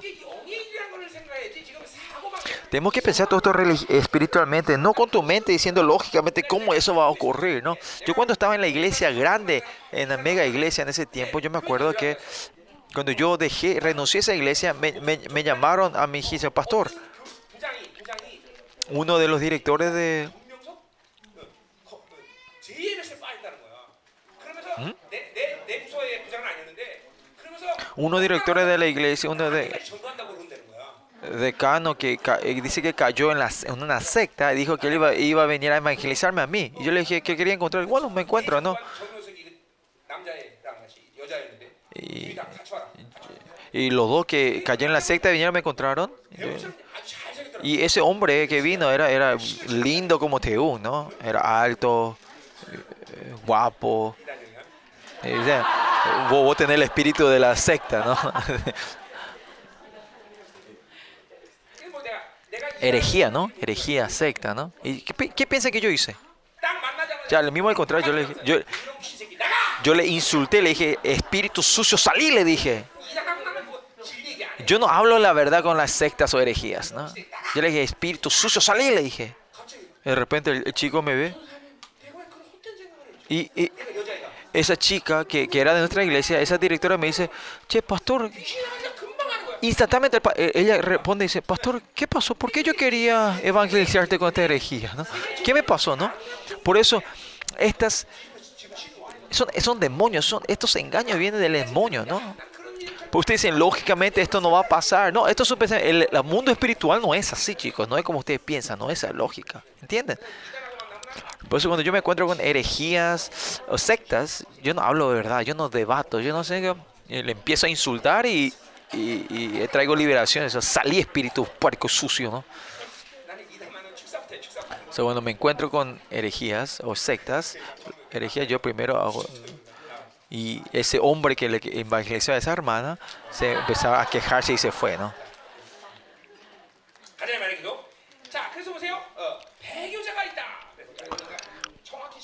So, apostasía. Y esto es algo que claramente va a, a, a acontecer eh, antes eh, los, siete años de la gran tribulación, ¿no? Antes, ¿no? Y después dice que habrá, eh,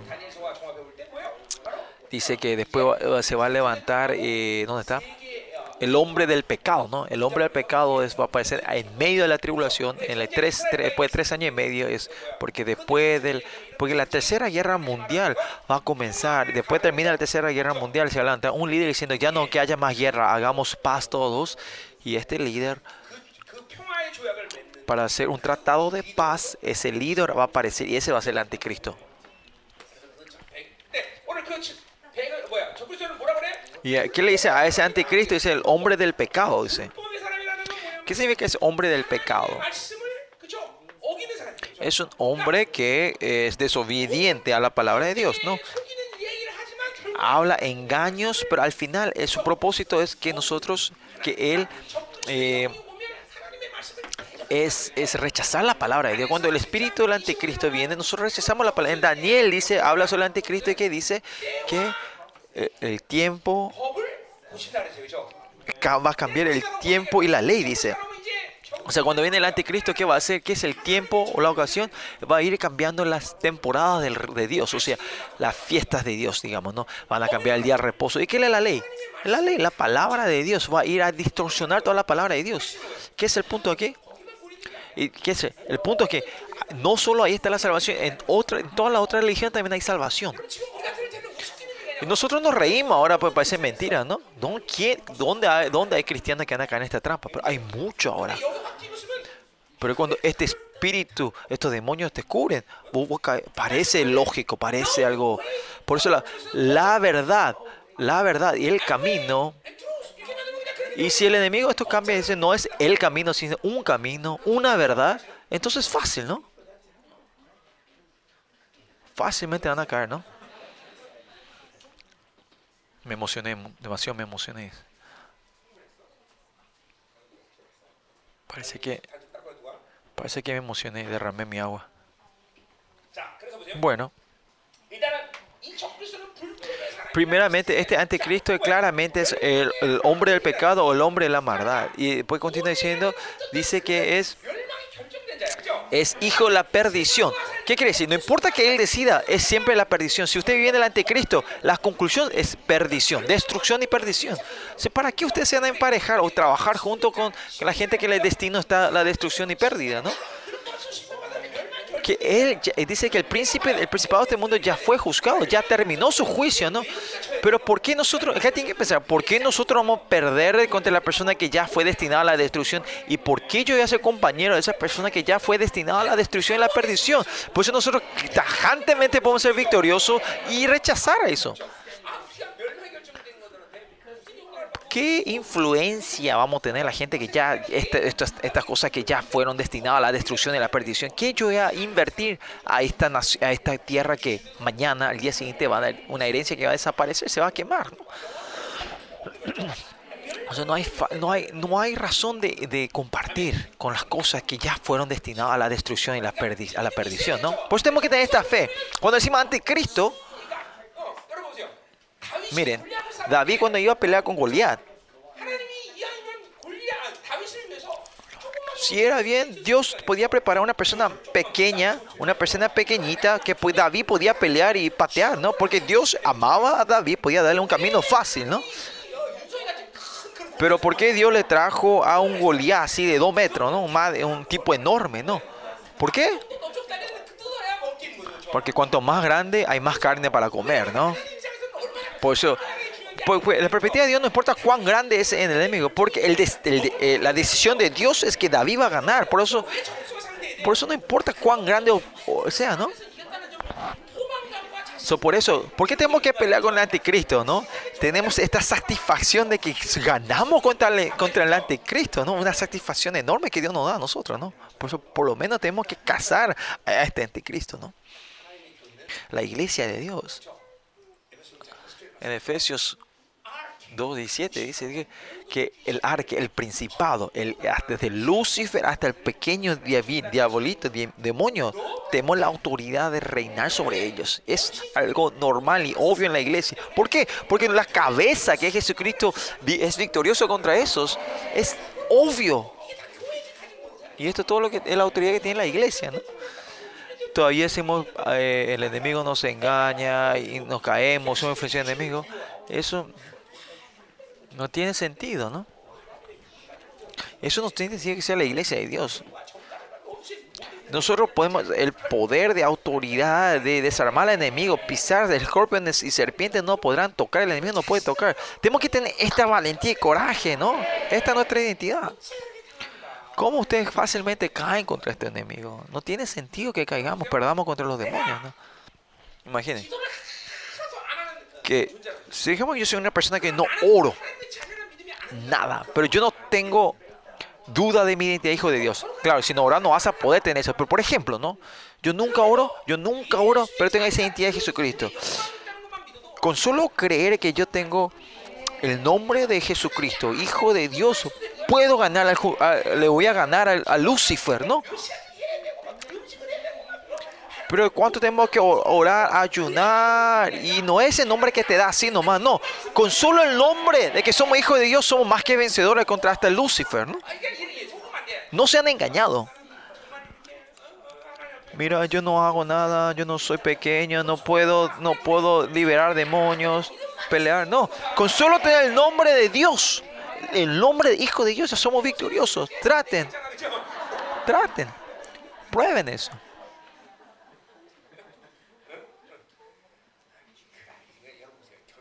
Al final, ¿qué es esto, no? No es otra cosa, sino Hijo de Dios. Creer en la sangre de Cristo y su justicia es eh, honra, poder y autoridad. Es porque usted no cree en eso, es el problema. Es porque no creen en eso no tienen, tienen miedo a pelear y al batallar ustedes no ganan. ¿Por qué? Nosotros al final no podemos ser oprimidos o perder una batalla contra lo que ya han decidido, eh, lo que la, ya la, destrucción ha sido destinado, ¿no? Ustedes llegan, pueden a perder. Pero esa persona que tiene esa identidad, cuando pierde, ¿con qué te vas a levantar? Le vas a hacer con una ira mayor al enemigo diciendo, ¿cómo se atreve? Le si tenés esta fe, no importa si perdés, no importa si perdés. Es ir al enemigo. Por eso la honra de hijo de Dios es importante de vivir con esa identidad de hijo de Dios, ¿no? Por eso tenemos que tener esta ira hacia el enemigo, el enojo hacia el enemigo, ¿no? Hacia los demonios. Yo siempre le dije, no, el enojo, la ira hacia el enemigo siempre viene del amor de Dios. Cuando tenés el amor de Dios, ¿no? Ese, ese Dios precioso que, que dio todo para amarme y yo pierda contra el enemigo, te vas a enojar, ¿no? Pues la gente que no sabe en el amor de Dios no sabe en el enojo hacia el enemigo, ¿no? Y es por eso la herida así de, peligroso. Especialmente lo que tiene ese sentido eh, de pérdida hacia los padres es fatal, ¿no? Cuando vos le decís, ah, padre, no, no sentí nada, ¿no? Pues no, no entender lo que es padre, ¿no? Dios Todopoderoso. Pues decía, ah, padre, sentí un vacío, ¿no? ¿Qué tiene que ver ese padre, ese, ese señor, el, el vecino es millonario si mi padre no es millonario, ¿no? ¿Me entendés? No, si vos no tenés esta relación, si no, no tenés, no, no resolvés este problema con el padre, aunque el papá, ese señor sea millonario, si no, no es tu papá, no tiene nada que ver contigo, si es el vecino de lado, ¿no? Por eso esta herida es, es peligroso en muchas áreas, pero especialmente en esta área, ¿no? Cuando decimos pava, padre, tenés que sentir algo que viene y te toca el corazón, ¿no? Algo que... Ese es el, el padre, ¿no? Cuando decís papá, te tiene que tocar. Cuando no se tiene ese sentido significa que, que, hay un área, una atadura, herida, que vos no puedes recibir el amor de Dios. Esa persona es, no puede hacer esa batalla espiritual. Más allá, científicamente hablando, una persona que, la gente que no recibe un amor correcto, bueno, el, el, sistema inmuno es bajo, ¿no? Así también espiritualmente, lo que no saben el amor del Padre son, son, son débiles. Y hay muchas razones de por que es uno de esos es la herida, ¿no? Y si tienes esa herida tenemos que sanar, ¿no? Es por tus heridas, mucha gente que por estas heridas mucha gente salieron de la iglesia, ¿no? Y si tienes esta herida, no sabes cómo y cuándo el enemigo va a tocar eso para, para hacerte caer. Un buen caso en nuestra iglesia, ¿no? Muy buen caso. Si tienes herida, claramente el enemigo sabe cuándo puede venir a, a tocar esa área. No importa qué vida, cómo hora, no si dejas esa herida dentro de ti, el enemigo puede venir a, a usarte, a, tocar, a, controlarte, ¿no? Especialmente con tu relación con tus padres. Sí o sí tienes que traer sanidad en esa área. Si dejas eso, el enemigo va a usar eso para, controlar tu vida. Cuando decimos, ah, Padre, Dios Padre, tenés que sentir algo que, como se... Eh, eh, y ahí entonces la batalla en sí ya no hay mucho problema, ¿no? Cuando recibí, siempre cuando recibí el amor, la ira hacia el enemigo siempre va a crecer y va a entender. Y esta gente, aunque pierdan, no hay problema. ¿Por qué? Porque cuando se levantan, van a levantar con mayor fuerza, con un, amor más grande del Señor, una ira mayor al enemigo. Lo mismo cuando pecas. La gente que tiene, nacieron en el Espíritu, cuando peca, ¿qué pasa? Ay, qué mala suerte. No dicen eso, sino que, ¿cómo Dios me amó tanto como, como perdí contra el enemigo otra. Yo pequé. Te, te levantás con ira después del pecado. Esa, es la característica de lo que tiene la salvación de Cristo, ¿no? O sea, hay un agujero dentro de ti que, que herida, atadura, que no están dejando eso, ¿no? No es que así nomás viví las cosas, ¿no? Que si el Espíritu de Dios está soy, cuán en detalles Dios está reinando sobre ti, ¿no? Amén. ¿Qué más dice? Versículo 4. Versículo 4 dice, el cual se opone. O sea, oponerse, hostilidad, rechazar es algo, es algo muy importante en la iglesia que tenemos que sacar. Hay muchas áreas, ¿no? Dentro de la iglesia, la gente que oponen es, es lo primero que el Señor empieza a tratar. Porque con esta energía de oponer, rechazo, Dios no puede llevar su iglesia. ¿Por qué? Porque el método del reino de Dios, hace rato hablamos, es porque los que son dignos del reino de Dios es que son obedientes. Es obediencia, ¿no? Pues el método del anticristo es rechazo, hostilidad, ¿no? No es tu carácter si vos, vos, haces bien eh, como las huelgas, no es que vos... Pero la gente que viene el reino de Dios es claramente obediente, completamente obediente si esas personas son inteligentes en este mundo, en este mundo la gente inteligente es lo que van analizando las cosas en detalle. No, lo que, lo que empieza a analizar y, buscar en detalle lo que el reino de Dios. Esos son los ignorantes, ¿no? Porque vos no te podés venir a quejarte al Señor, a ver, a ver, vamos a ver si esto está correcto. No, no, eso, es tonto, eso, eso es pérdida en este mundo, ¿no? Lo mejor es dame, dame, dame, Señor, ¿no? No, no,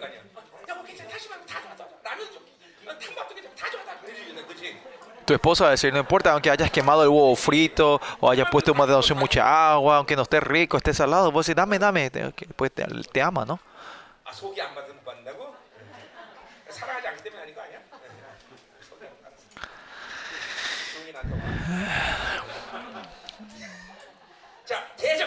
Bueno, lo que se opone, el que se opone, esa es la característica del anticristo, ¿no? Que es anti, ¿no? Se opone, ¿no? Si ustedes se oponen, la energía de oponerse es del anticristo, ¿no? especialmente en, nuestra, en, en, la península de Corea. No sé de cuándo esta raíz, el ataque al anticristo ha hecho que, que Corea, eh, no hay un país un país donde, donde cambian un, presidente tan fácilmente, ¿no? Porque hay una energía de oposición, ¿no? Son fuerte la energía contra las eh, autoridades de este, de este, país, ¿no? Hay una oposición grande, ¿no? Ustedes también miren, miren, si de verdad yo vivo el reino de Dios, hay gente que es obediente porque vive el reino de Dios. Y eso es bueno, ¿no? Porque siempre vive el reino de Dios. Pero esa gente, aunque no vive el reino de Dios, mm, parece que no son no, no, no, no tienen oposición. Eso es por qué, ¿no? Es? es porque están oprimidos por mí, ¿no? Yo lo oprimo, por eso nos manifiestan eso, ¿no? Ay, aunque usted eh, no está en un estado que el reino está reinando, por eso son obedientes. No, eh, no es que ustedes son son obedientes, sino que están oprimidos por mí. Yo no vivo el reino de Dios, pero yo no tengo fuerza para oponerme, rebelarme hacia el pastor Kim, ¿no?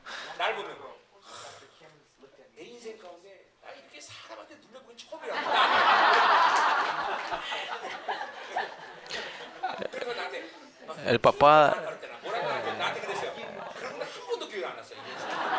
el papá Yungi, me acuerdo, que antes falleciera, dijo, che, en toda mi vida ningún hombre me había oprimido aparte del pastor Kim, dice, ¿no?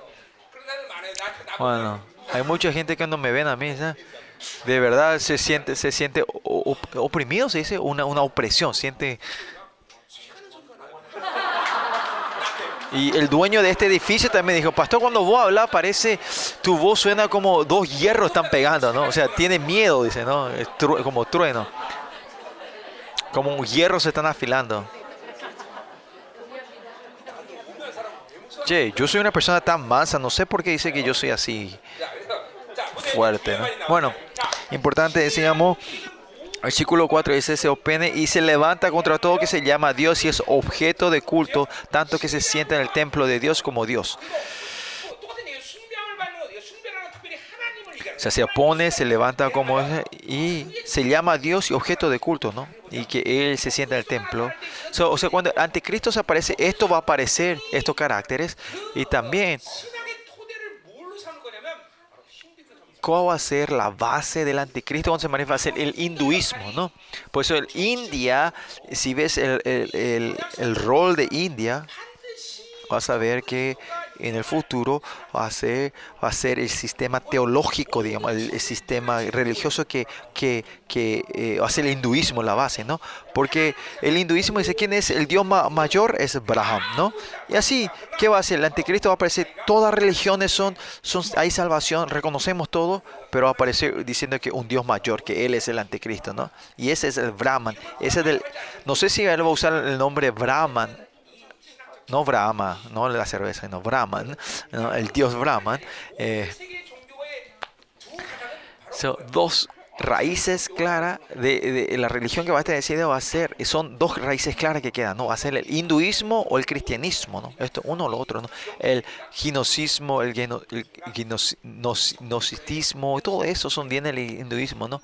So, claramente la raíz del sistema de que va a usar el anticristo va a venir el hinduismo, ¿no?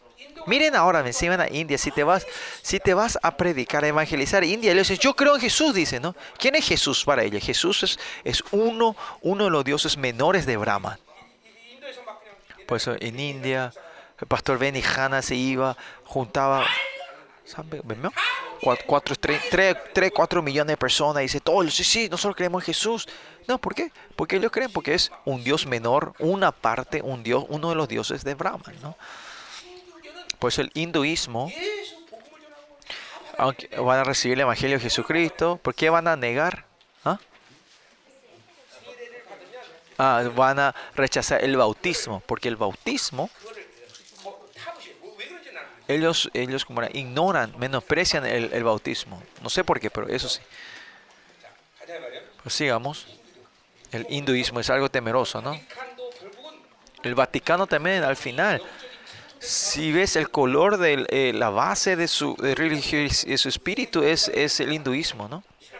Entonces, si ves, para que haya una ecuménica eh, eh, una, una, religión mundial, ellos, ellos que hacen, que aceptan todos los dioses, ¿no? Y esa es la base del hinduismo, ¿no? Pues tenemos que destruir eso, ¿no? Bueno. ¿Qué más dice? Dice, se siente en el templo de Dios como Dios, haciéndose pasar por Dios. Ese es el Brahma, ¿no? Que es el Dios mayor de todo, ¿no? Y esto es lo que va a pasar en la segunda parte de la gran tribulación.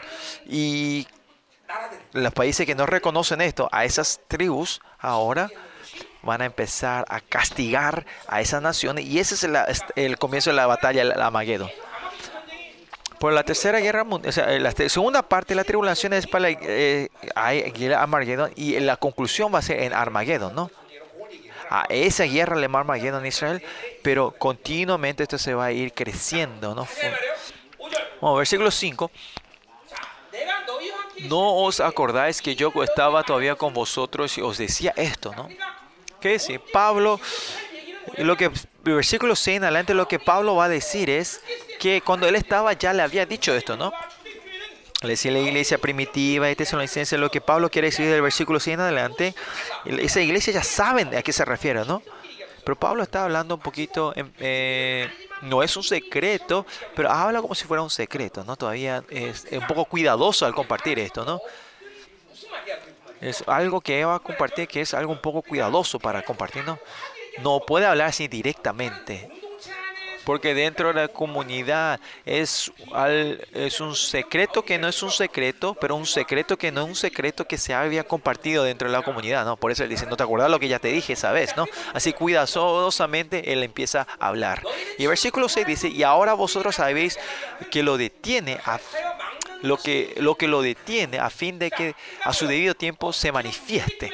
Pues a la iglesia primitiva, la iglesia de tesalonicenses saben que hay algo que detiene que no se manifieste el anticristo, ¿no? Y Pablo ya le había contado esto, compartido esto, ¿no? Pero así cuidan. Eh, habrá una razón de por qué es cuidadoso así Pablo, ¿no? Pero dice que hay algo que detiene que el anticristo no manifieste. ¿Y qué, entonces qué es esto que detiene, no? Vean aquí. Dijimos que todavía no es.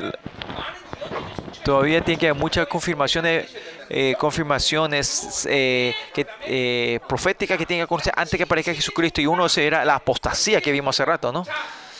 Y en ese tiempo la, religión, van a decir, van a aparecer la, la, la religión enumericales diciendo todas las religiones son iguales. Y ese es el comienzo de, que aparece antes de las, siete, siete, años de tribulación o un poquito ahí, ¿no? Cerca de eso. Y uno de los primeros mártires van a ver al comienzo de la gran tribulación, los siete años, ¿no? Yo no estoy seguro cuándo, cómo la fecha claramente ahora, pero cuando empieza a haber la apostasía va a haber muchos eh, eh, mártires en ese tiempo y después, y después de la tercera guerra mundial mucha gente van a morir y todo esto y por fin cuando comienza la apostasía y, la gente que queda eso va a haber un, un número pequeño que queda y ahí como hay apóstatas, en el tiempo, cuando comienza la apostasía, se puede decir, de acuerdo a las profecías,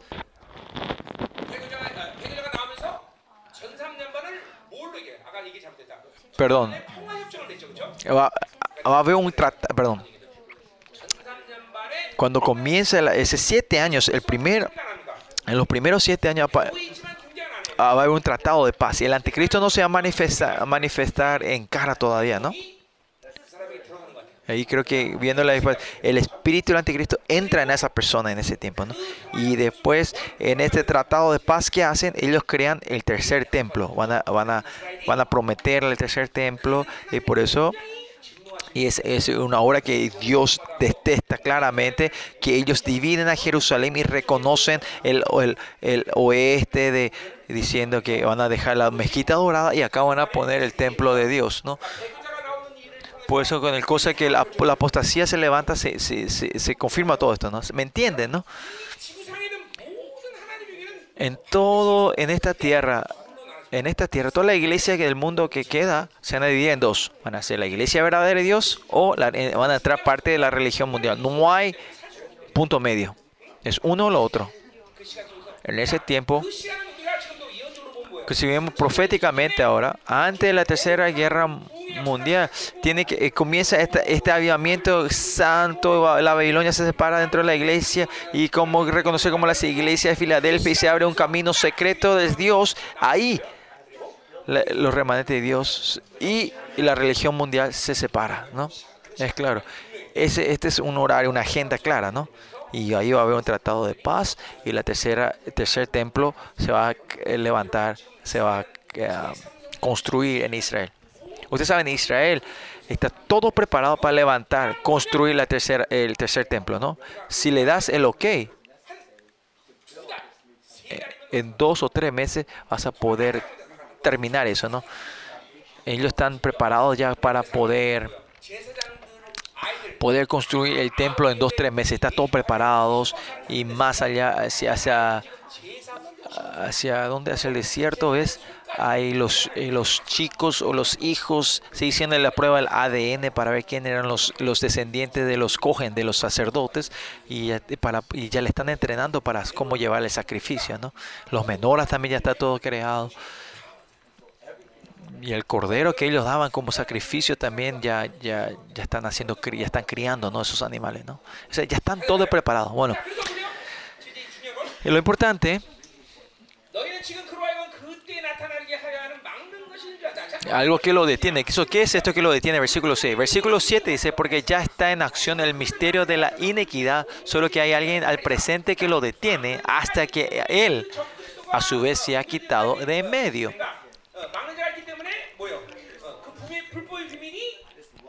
Pues hay algo que está manteniendo, por eso ellos no están pudiendo manifestar su, lo que ellos quieren hacer los enemigos, ¿no?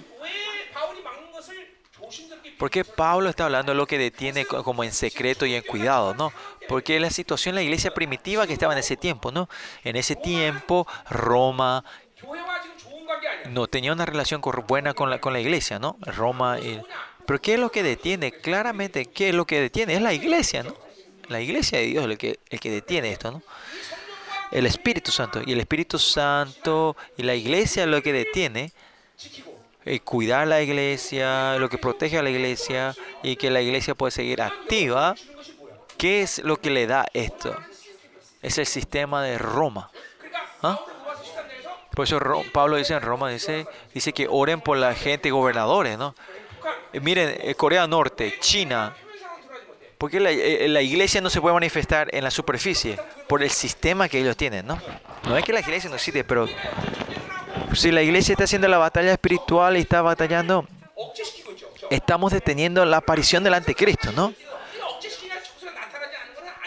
Bueno, no es que el anticristo no va a manifestarse, pero esencialmente es que el sistema de Roma, eh, eh, existe el gobierno y que haya este sistema del gobierno, eh, es una evidencia que esa nación del anticristo va a gobernar, no se manifestó todavía el anticristo se va a manifestar como rey, un nuevo rey.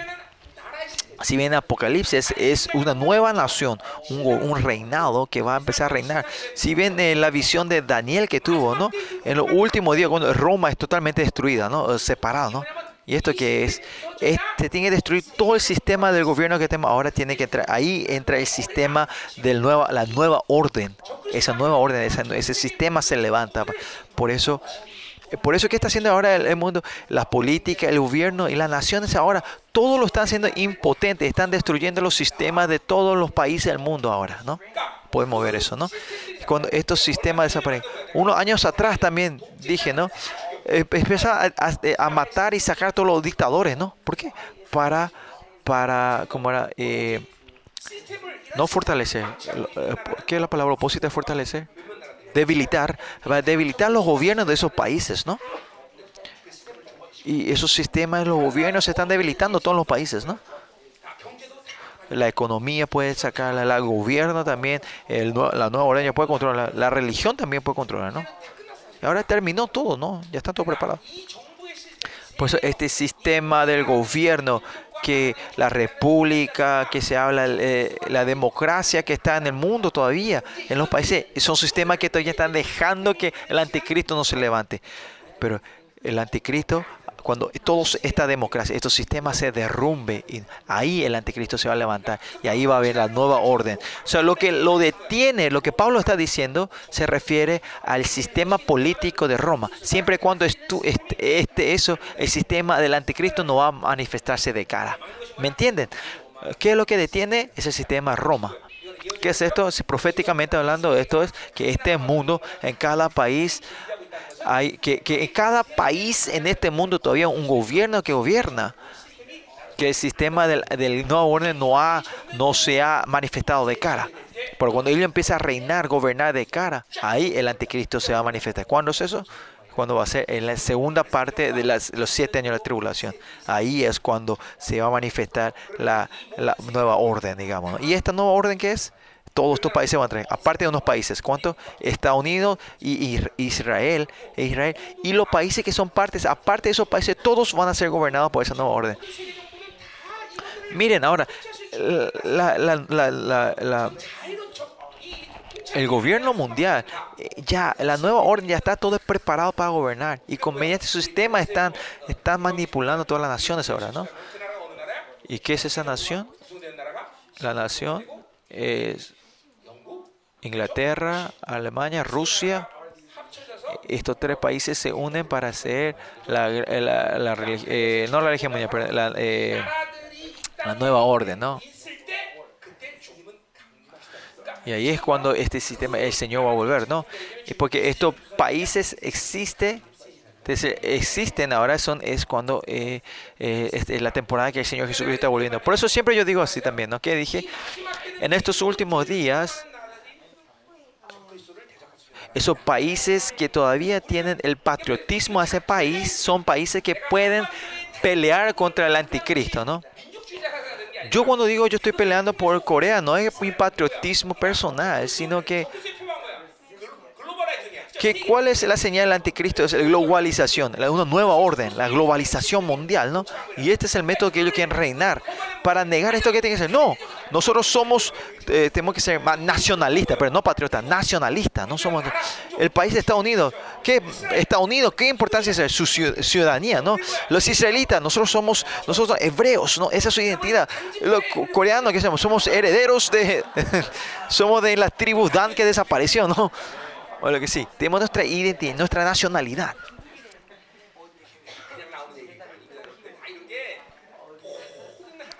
Todo esto que, como los países se van moviendo, porque yo el dibujo del panorama, yo puedo compartir esto con ustedes, ¿no?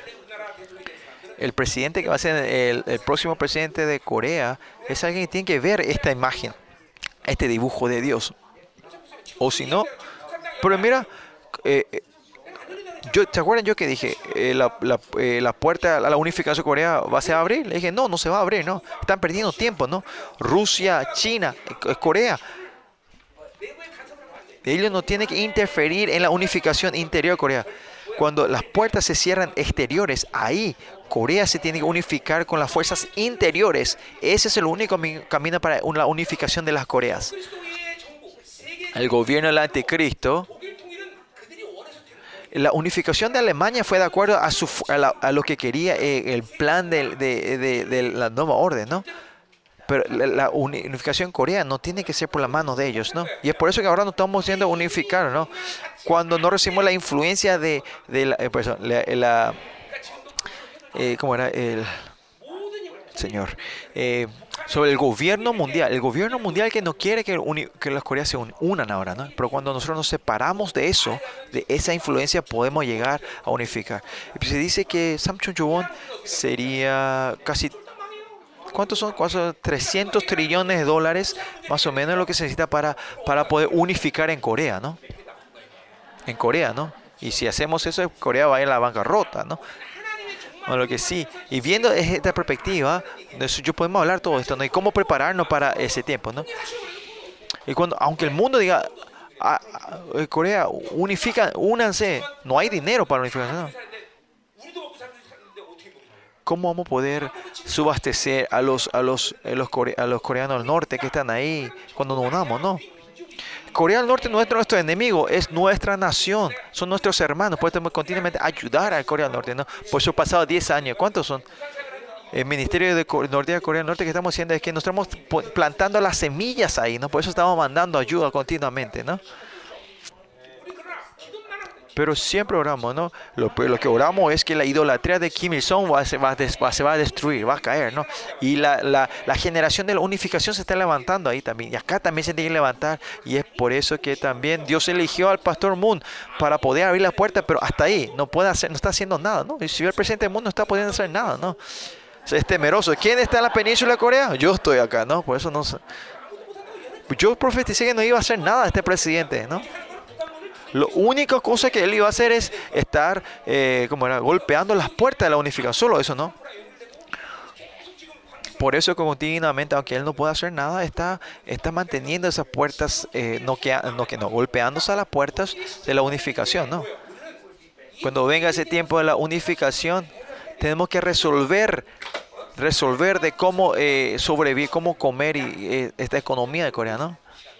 10 años más o menos hasta este 10 tiempo, si comenzamos eh, eh, ante la gran tribulación, esos 10 años, 10 años antes de la gran tribulación, eh, tenemos que resolver las partes financieras de la unificación, ¿no? Después de eso ya no hace falta, ¿no? Porque allá Anticristo se va a manifestar, y ahí Dios va a empezar su milagro, va a caer mano otra vez, va a haber alimento de, de, eh, dar el milagro de, dos pan, de los cinco panes y dos peces, ¿no?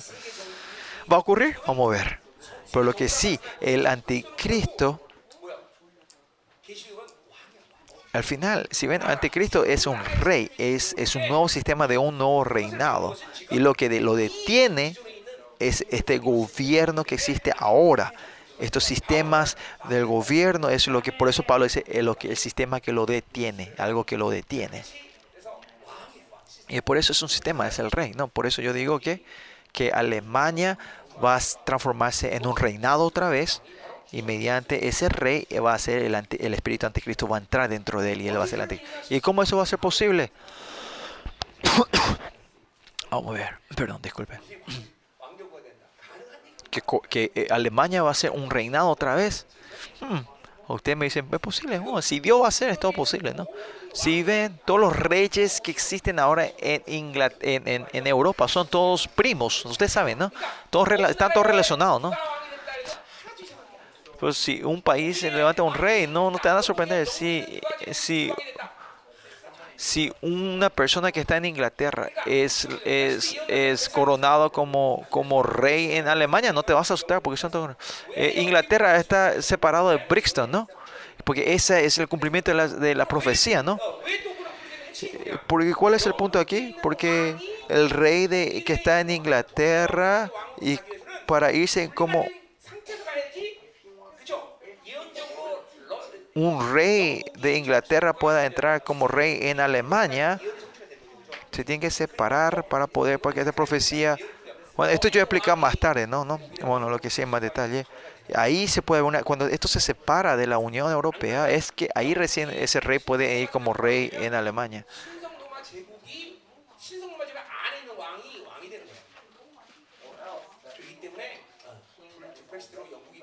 pues Inglaterra tenía que haber separado, ¿no? Pues, y ahora de eh, cuando esto se separa, eh, Alemania se derrumba un rey. ¿Y dónde va a buscar el rey? Eh, de Inglaterra, ¿no? Creo que le expliqué mucho hoy, ¿no? demasiadas cosas, mucha información le di. So, por eso lo que detiene es el sistema democrático que existe ahora, es el que está el que está la República Democrática está, está deteniendo al anticristo, ¿no? Y cuando el sistema del anticristo, la nueva orden existe, ahí va, se va a aparecer el anticristo, ¿no? Ya son las 12, dice acá. Y dice que Solo que hay quien el presente lo detiene hasta que él a su vez sea quitado de en medio, y entonces se manifestará aquel inicuo a quien el Señor matará con el espíritu de su boca y destruirá con el resplandor de su venida. ¿no? Cuando él venga va a destruirle a ellos completamente. ¿no? Versículo 9, inicuo cuyo aventamiento es por obra de Satanás. ¿Quién es, a, a, quién se refiere a este inicuo? Cuyo aventamiento. Es el anticristo, ¿no? Cuando se manifiesta el anticristo, ¿no? aquel inico, al, aquel que aparece, ¿no?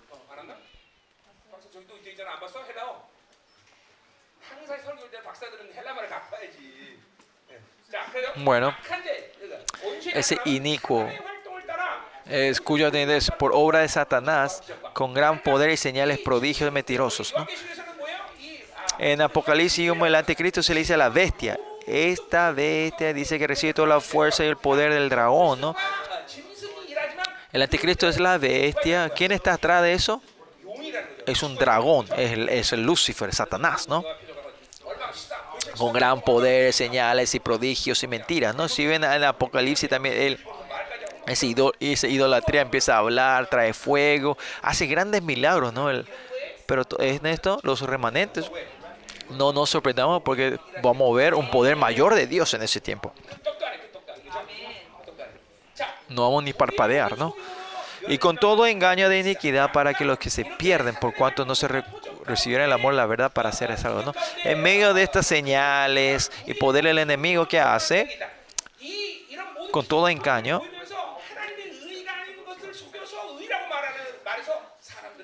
van a engañar a la gente diciendo que nos- la- las cosas que no son la justicia de Dios van a decir que son justicia engañando y lo van a engañar a la gente, ¿no? Y todos caen en esto, en esta mentira, ¿no? Eh, toda la gente en el último día, el se van a caer todos en esto, ¿no? Por eso que dice, ¿y por qué ellos caen en ese, se pierden en este camino? ¿Por qué? Por cuanto no recibieron el amor de la verdad para ser salvos, dice. Por eso miren, eh, cua- toda la gente que caigan en ese, eh, la nueva orden mundial, es porque no saben la verdad, no reciben la verdad. Y no han recibido el amor de la verdad. ¿Qué significa? Que cuánto Dios nos amó, cuánto Jesucristo nos amó. Es, es que no, podemos, no aceptamos ese amor. Por eso no recibimos la salvación y, y caemos en la mentira del engaño del enemigo. ¿no? Ahora miren también cuán fatal es, peligroso es que no tenemos el amor de Dios. Con la verdad de Dios. Hay muchas iglesias, toda iglesia, ¿no? Dentro de esa iglesia de verdad está la verdad de Dios. Y ahí decide claramente si es la iglesia de Dios o no, ¿no? Como en Timoteo dice que somos el fundamento, el pilar de la verdad, ¿no? La iglesia de Dios tiene que tener la verdad. Si no tiene la verdad, eso no es la iglesia, no puede entrar en la glorificación. No puede ser una iglesia gloriosa. Y no va a ser victorioso en esta oscuridad. Por los pasados dos mil años, el enemigo continuamente está corrompiendo. La iglesia fueron, estaban corrompiendo la verdad. Y lo que el misterio y el van quiere hacer es poder restaurar la tradición de los apóstoles y la verdad de los apóstoles, ¿no? Nosotros somos árboles, árboles enormes como secoyas, ¿no? Robles espirituales. Pero ¿qué ha hecho el enemigo? Nos ha tra- transformado en bonsai, árboles de bonsai, ¿no? Ahora tenemos que sacar todas estas ataduras y crecer como esos, esos robles, ¿no? y viví de la verdad, cuánto Dios nos ama. Y por eso el problema es esta herida. Cuando tenés esta herida no vas a poder saber el amor de Dios, no podés creer en el amor de Dios. Y por eso todos no pueden recibir la salvación y somos engañados. Van a ser engañados. Versículo 12. Perdón. 11. Por esto Dios le envía un poder engañoso, dice. Ellos no reciben la verdad y, no reciben el amor y la salvación. Y Dios tiene que probar, testear esto, ¿no? Examinar. ¿Y qué hace que él, dice que envía un poder de engaño? Bíblicamente, cuando Dios prueba, ¿qué quiere decir? Es ¿Por qué tu corazón, Dios deja que tu corazón se endurece, deja que se endurece? Porque ustedes continuamente no aceptaron a Dios. Ese es el resultado de la fe. Dios, eh, ¿por qué no reciben el amor y la verdad continuamente? Ese espíritu del engaño somos expuestos. Tienen que recibir la palabra. No, al no poder recibir, caen eso y hace que crean en la mentira. Especialmente a qué se refiere. Están hablando de la religión mundial cuando aparece este terrible, diciendo todo, en todo hay salvación. Es en engaño completo, ¿no?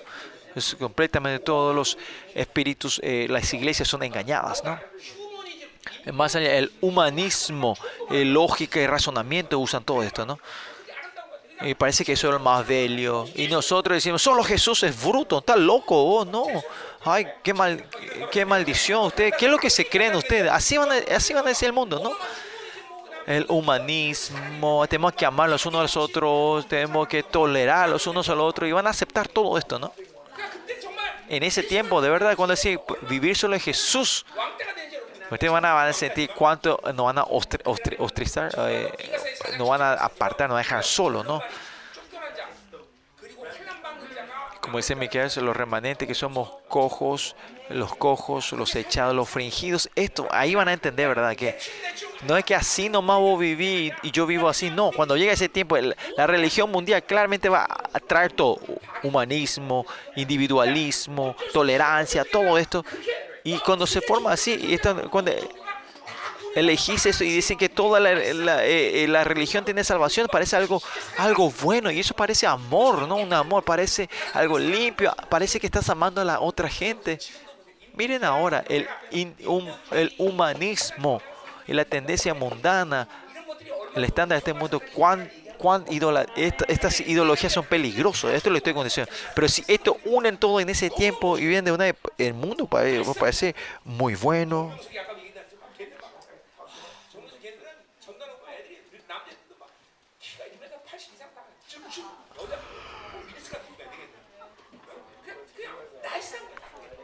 son todos buenos, son lindos, parecen, parecen hermosos, ¿no? Pero mira la gente de Yolván, parecemos bien opacos, sucios, eh, no sucios, eh, bien, bien, bien old fashioned, parecemos. Todos estamos en ropa negra, gris, no, no hay. Pero no se preocupen, ¿qué es esto? Este le decimos la tendencia a la verdad, nosotros le decimos, ¿no?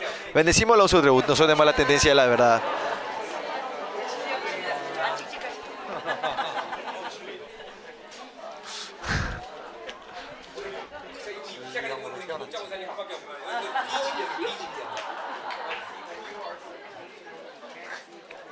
Solo la hermana Kimokcha parece que no es la verdad porque tiene un, como era, un rosado fervoroso, ¿no?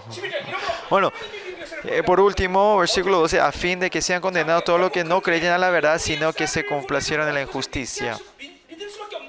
La razón que solo pueden creer en esta mentira es porque no creyó en la verdad y se complacieron en la injusticia, ¿no? Pues si no tienen la verdad, este es el resultado, ¿no? Ahora también estamos dando la gracia que ustedes estén en esta iglesia hoy, cuando venga esta temporada, uh, ¿cuánto vamos a dar la gracia que nosotros pudimos estar escuchando la verdad de Dios? Qué bendición es esta, ¿no? Que, que estamos escuchando la verdad la tradición de los apóstoles, ¿no? Vamos a agradecer por ese tiempo. Nosotros no tenemos que creer en, en estas eh, verdades distorsionadas que habla este mundo, ¿no? No, si empezamos a aceptar esto, vamos a tener el carácter de rechazar la verdad de Dios. Y para, al final parece que esto es más, más excelente, más noble, ¿no? Y porque eh, no creían en la verdad y aceptaron la injusticia, en la mentira, ¿no? Por eso nosotros, nosotros no tenemos que, por eso siempre yo siempre le digo, no es que ustedes, yo le estoy diciendo, esto es mentira, esto es mentira, no. Nosotros vamos entrenando a saber cuál es la verdad. Ustedes saben que eh, eh, la persona que siempre está chequeando por billetes falsos, él no está estudiando billetes falsos, sino está siempre estudiando el billete verdadero. Y cuando venga el falso, sabe cuál es verdad. Y es por eso es la verdad. Lo que come la verdad saben que es la mentira. No importa lo que cuando vos tenés la verdad, sabes cuándo viene la mentira, ¿no? Solo Jesús. Aunque te muera y te resucite Jesús. Solo Jesús en los últimos días. Aparte de Jesús no hay nada. Imagínense cuando te va, te va enfrente a Cristo y vos morís delante de él eva evangelizando. Antes Cristo, escucha bien, solo Jesús es el camino. Es la verdad. La sangre de Cristo, ¿no? no se van a ir el nombre de Jesucristo y después, ¿qué pasa si el anticristo es liberado de ese espíritu? ¿no? O sea, no, no, no, no, den liberancia tan fuerte cuando delante el anticristo, porque después si sale el espíritu se puede a otro lado, ¿no? ¿Y qué pasa si el anticristo empieza a arrepentirse? ¿no? A cambiar las cosas, ¿no? Bueno, vamos a orar.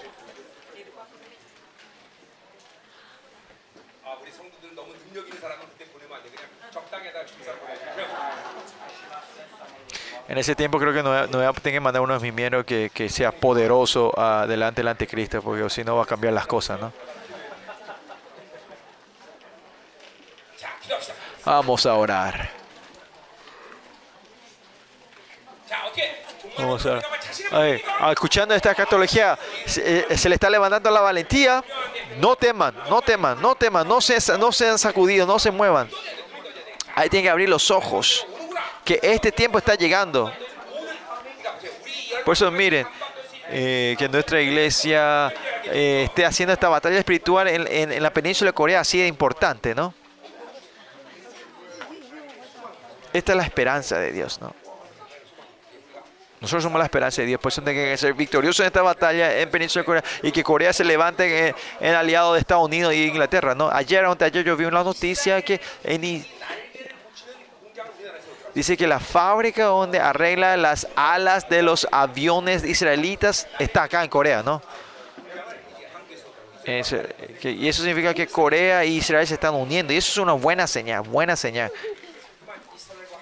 Pues continuamente ser uno con Israel. Ustedes no sabrán esto, pero por si acaso cuán eh, eh, peligroso eso es que si Trump no es no, no- no- no- no- no llega a ser presidente y si Corea del Norte era uno uno con Irán, si Trump no era presidente la vez esta vez, la vez pasada, ¿no? ¿Qué hubiese pasado si si Corea del Norte y Irán se hubiese unido en el pasado, ¿qué iba a hacer Irán? ¿Y qué iba a hacer Israel? Israel hubiese atacado a, a Corea del Norte, ¿no? Porque no deja ese, ese- eso todos los eh, eh, científicos de bombas nucleares de Irán, estos fueron todos asesinados, ¿no? Y toda informa, toda información nuclear que había en, en, eh, Tel Aviv sacaron todo, ¿no? Por eso nuestra batalla espiritual ha hecho que Trump se levante como presidente y que todas las uh, armas nucleares de Corea del Norte no fue a Irán. Y por eso ha hecho que Israel ahora haya levantado una fábrica para arreglar los aviones aquí en Corea, ¿no? Y estos son resultados de toda la batalla espiritual que nosotros hicimos, ¿no? Hacer esta batalla espiritual no es, no lo tomen algo ligero, ¿no? Aunque no saben en detalle lo que siempre está ocurriendo, pues tiene que, ustedes saben que Dios está haciendo sobre con nuestra batalla espiritual, ¿no? Eso es que, que, Corea del Norte y Irán se, habían, se han separado, es, es, un alivio para nosotros.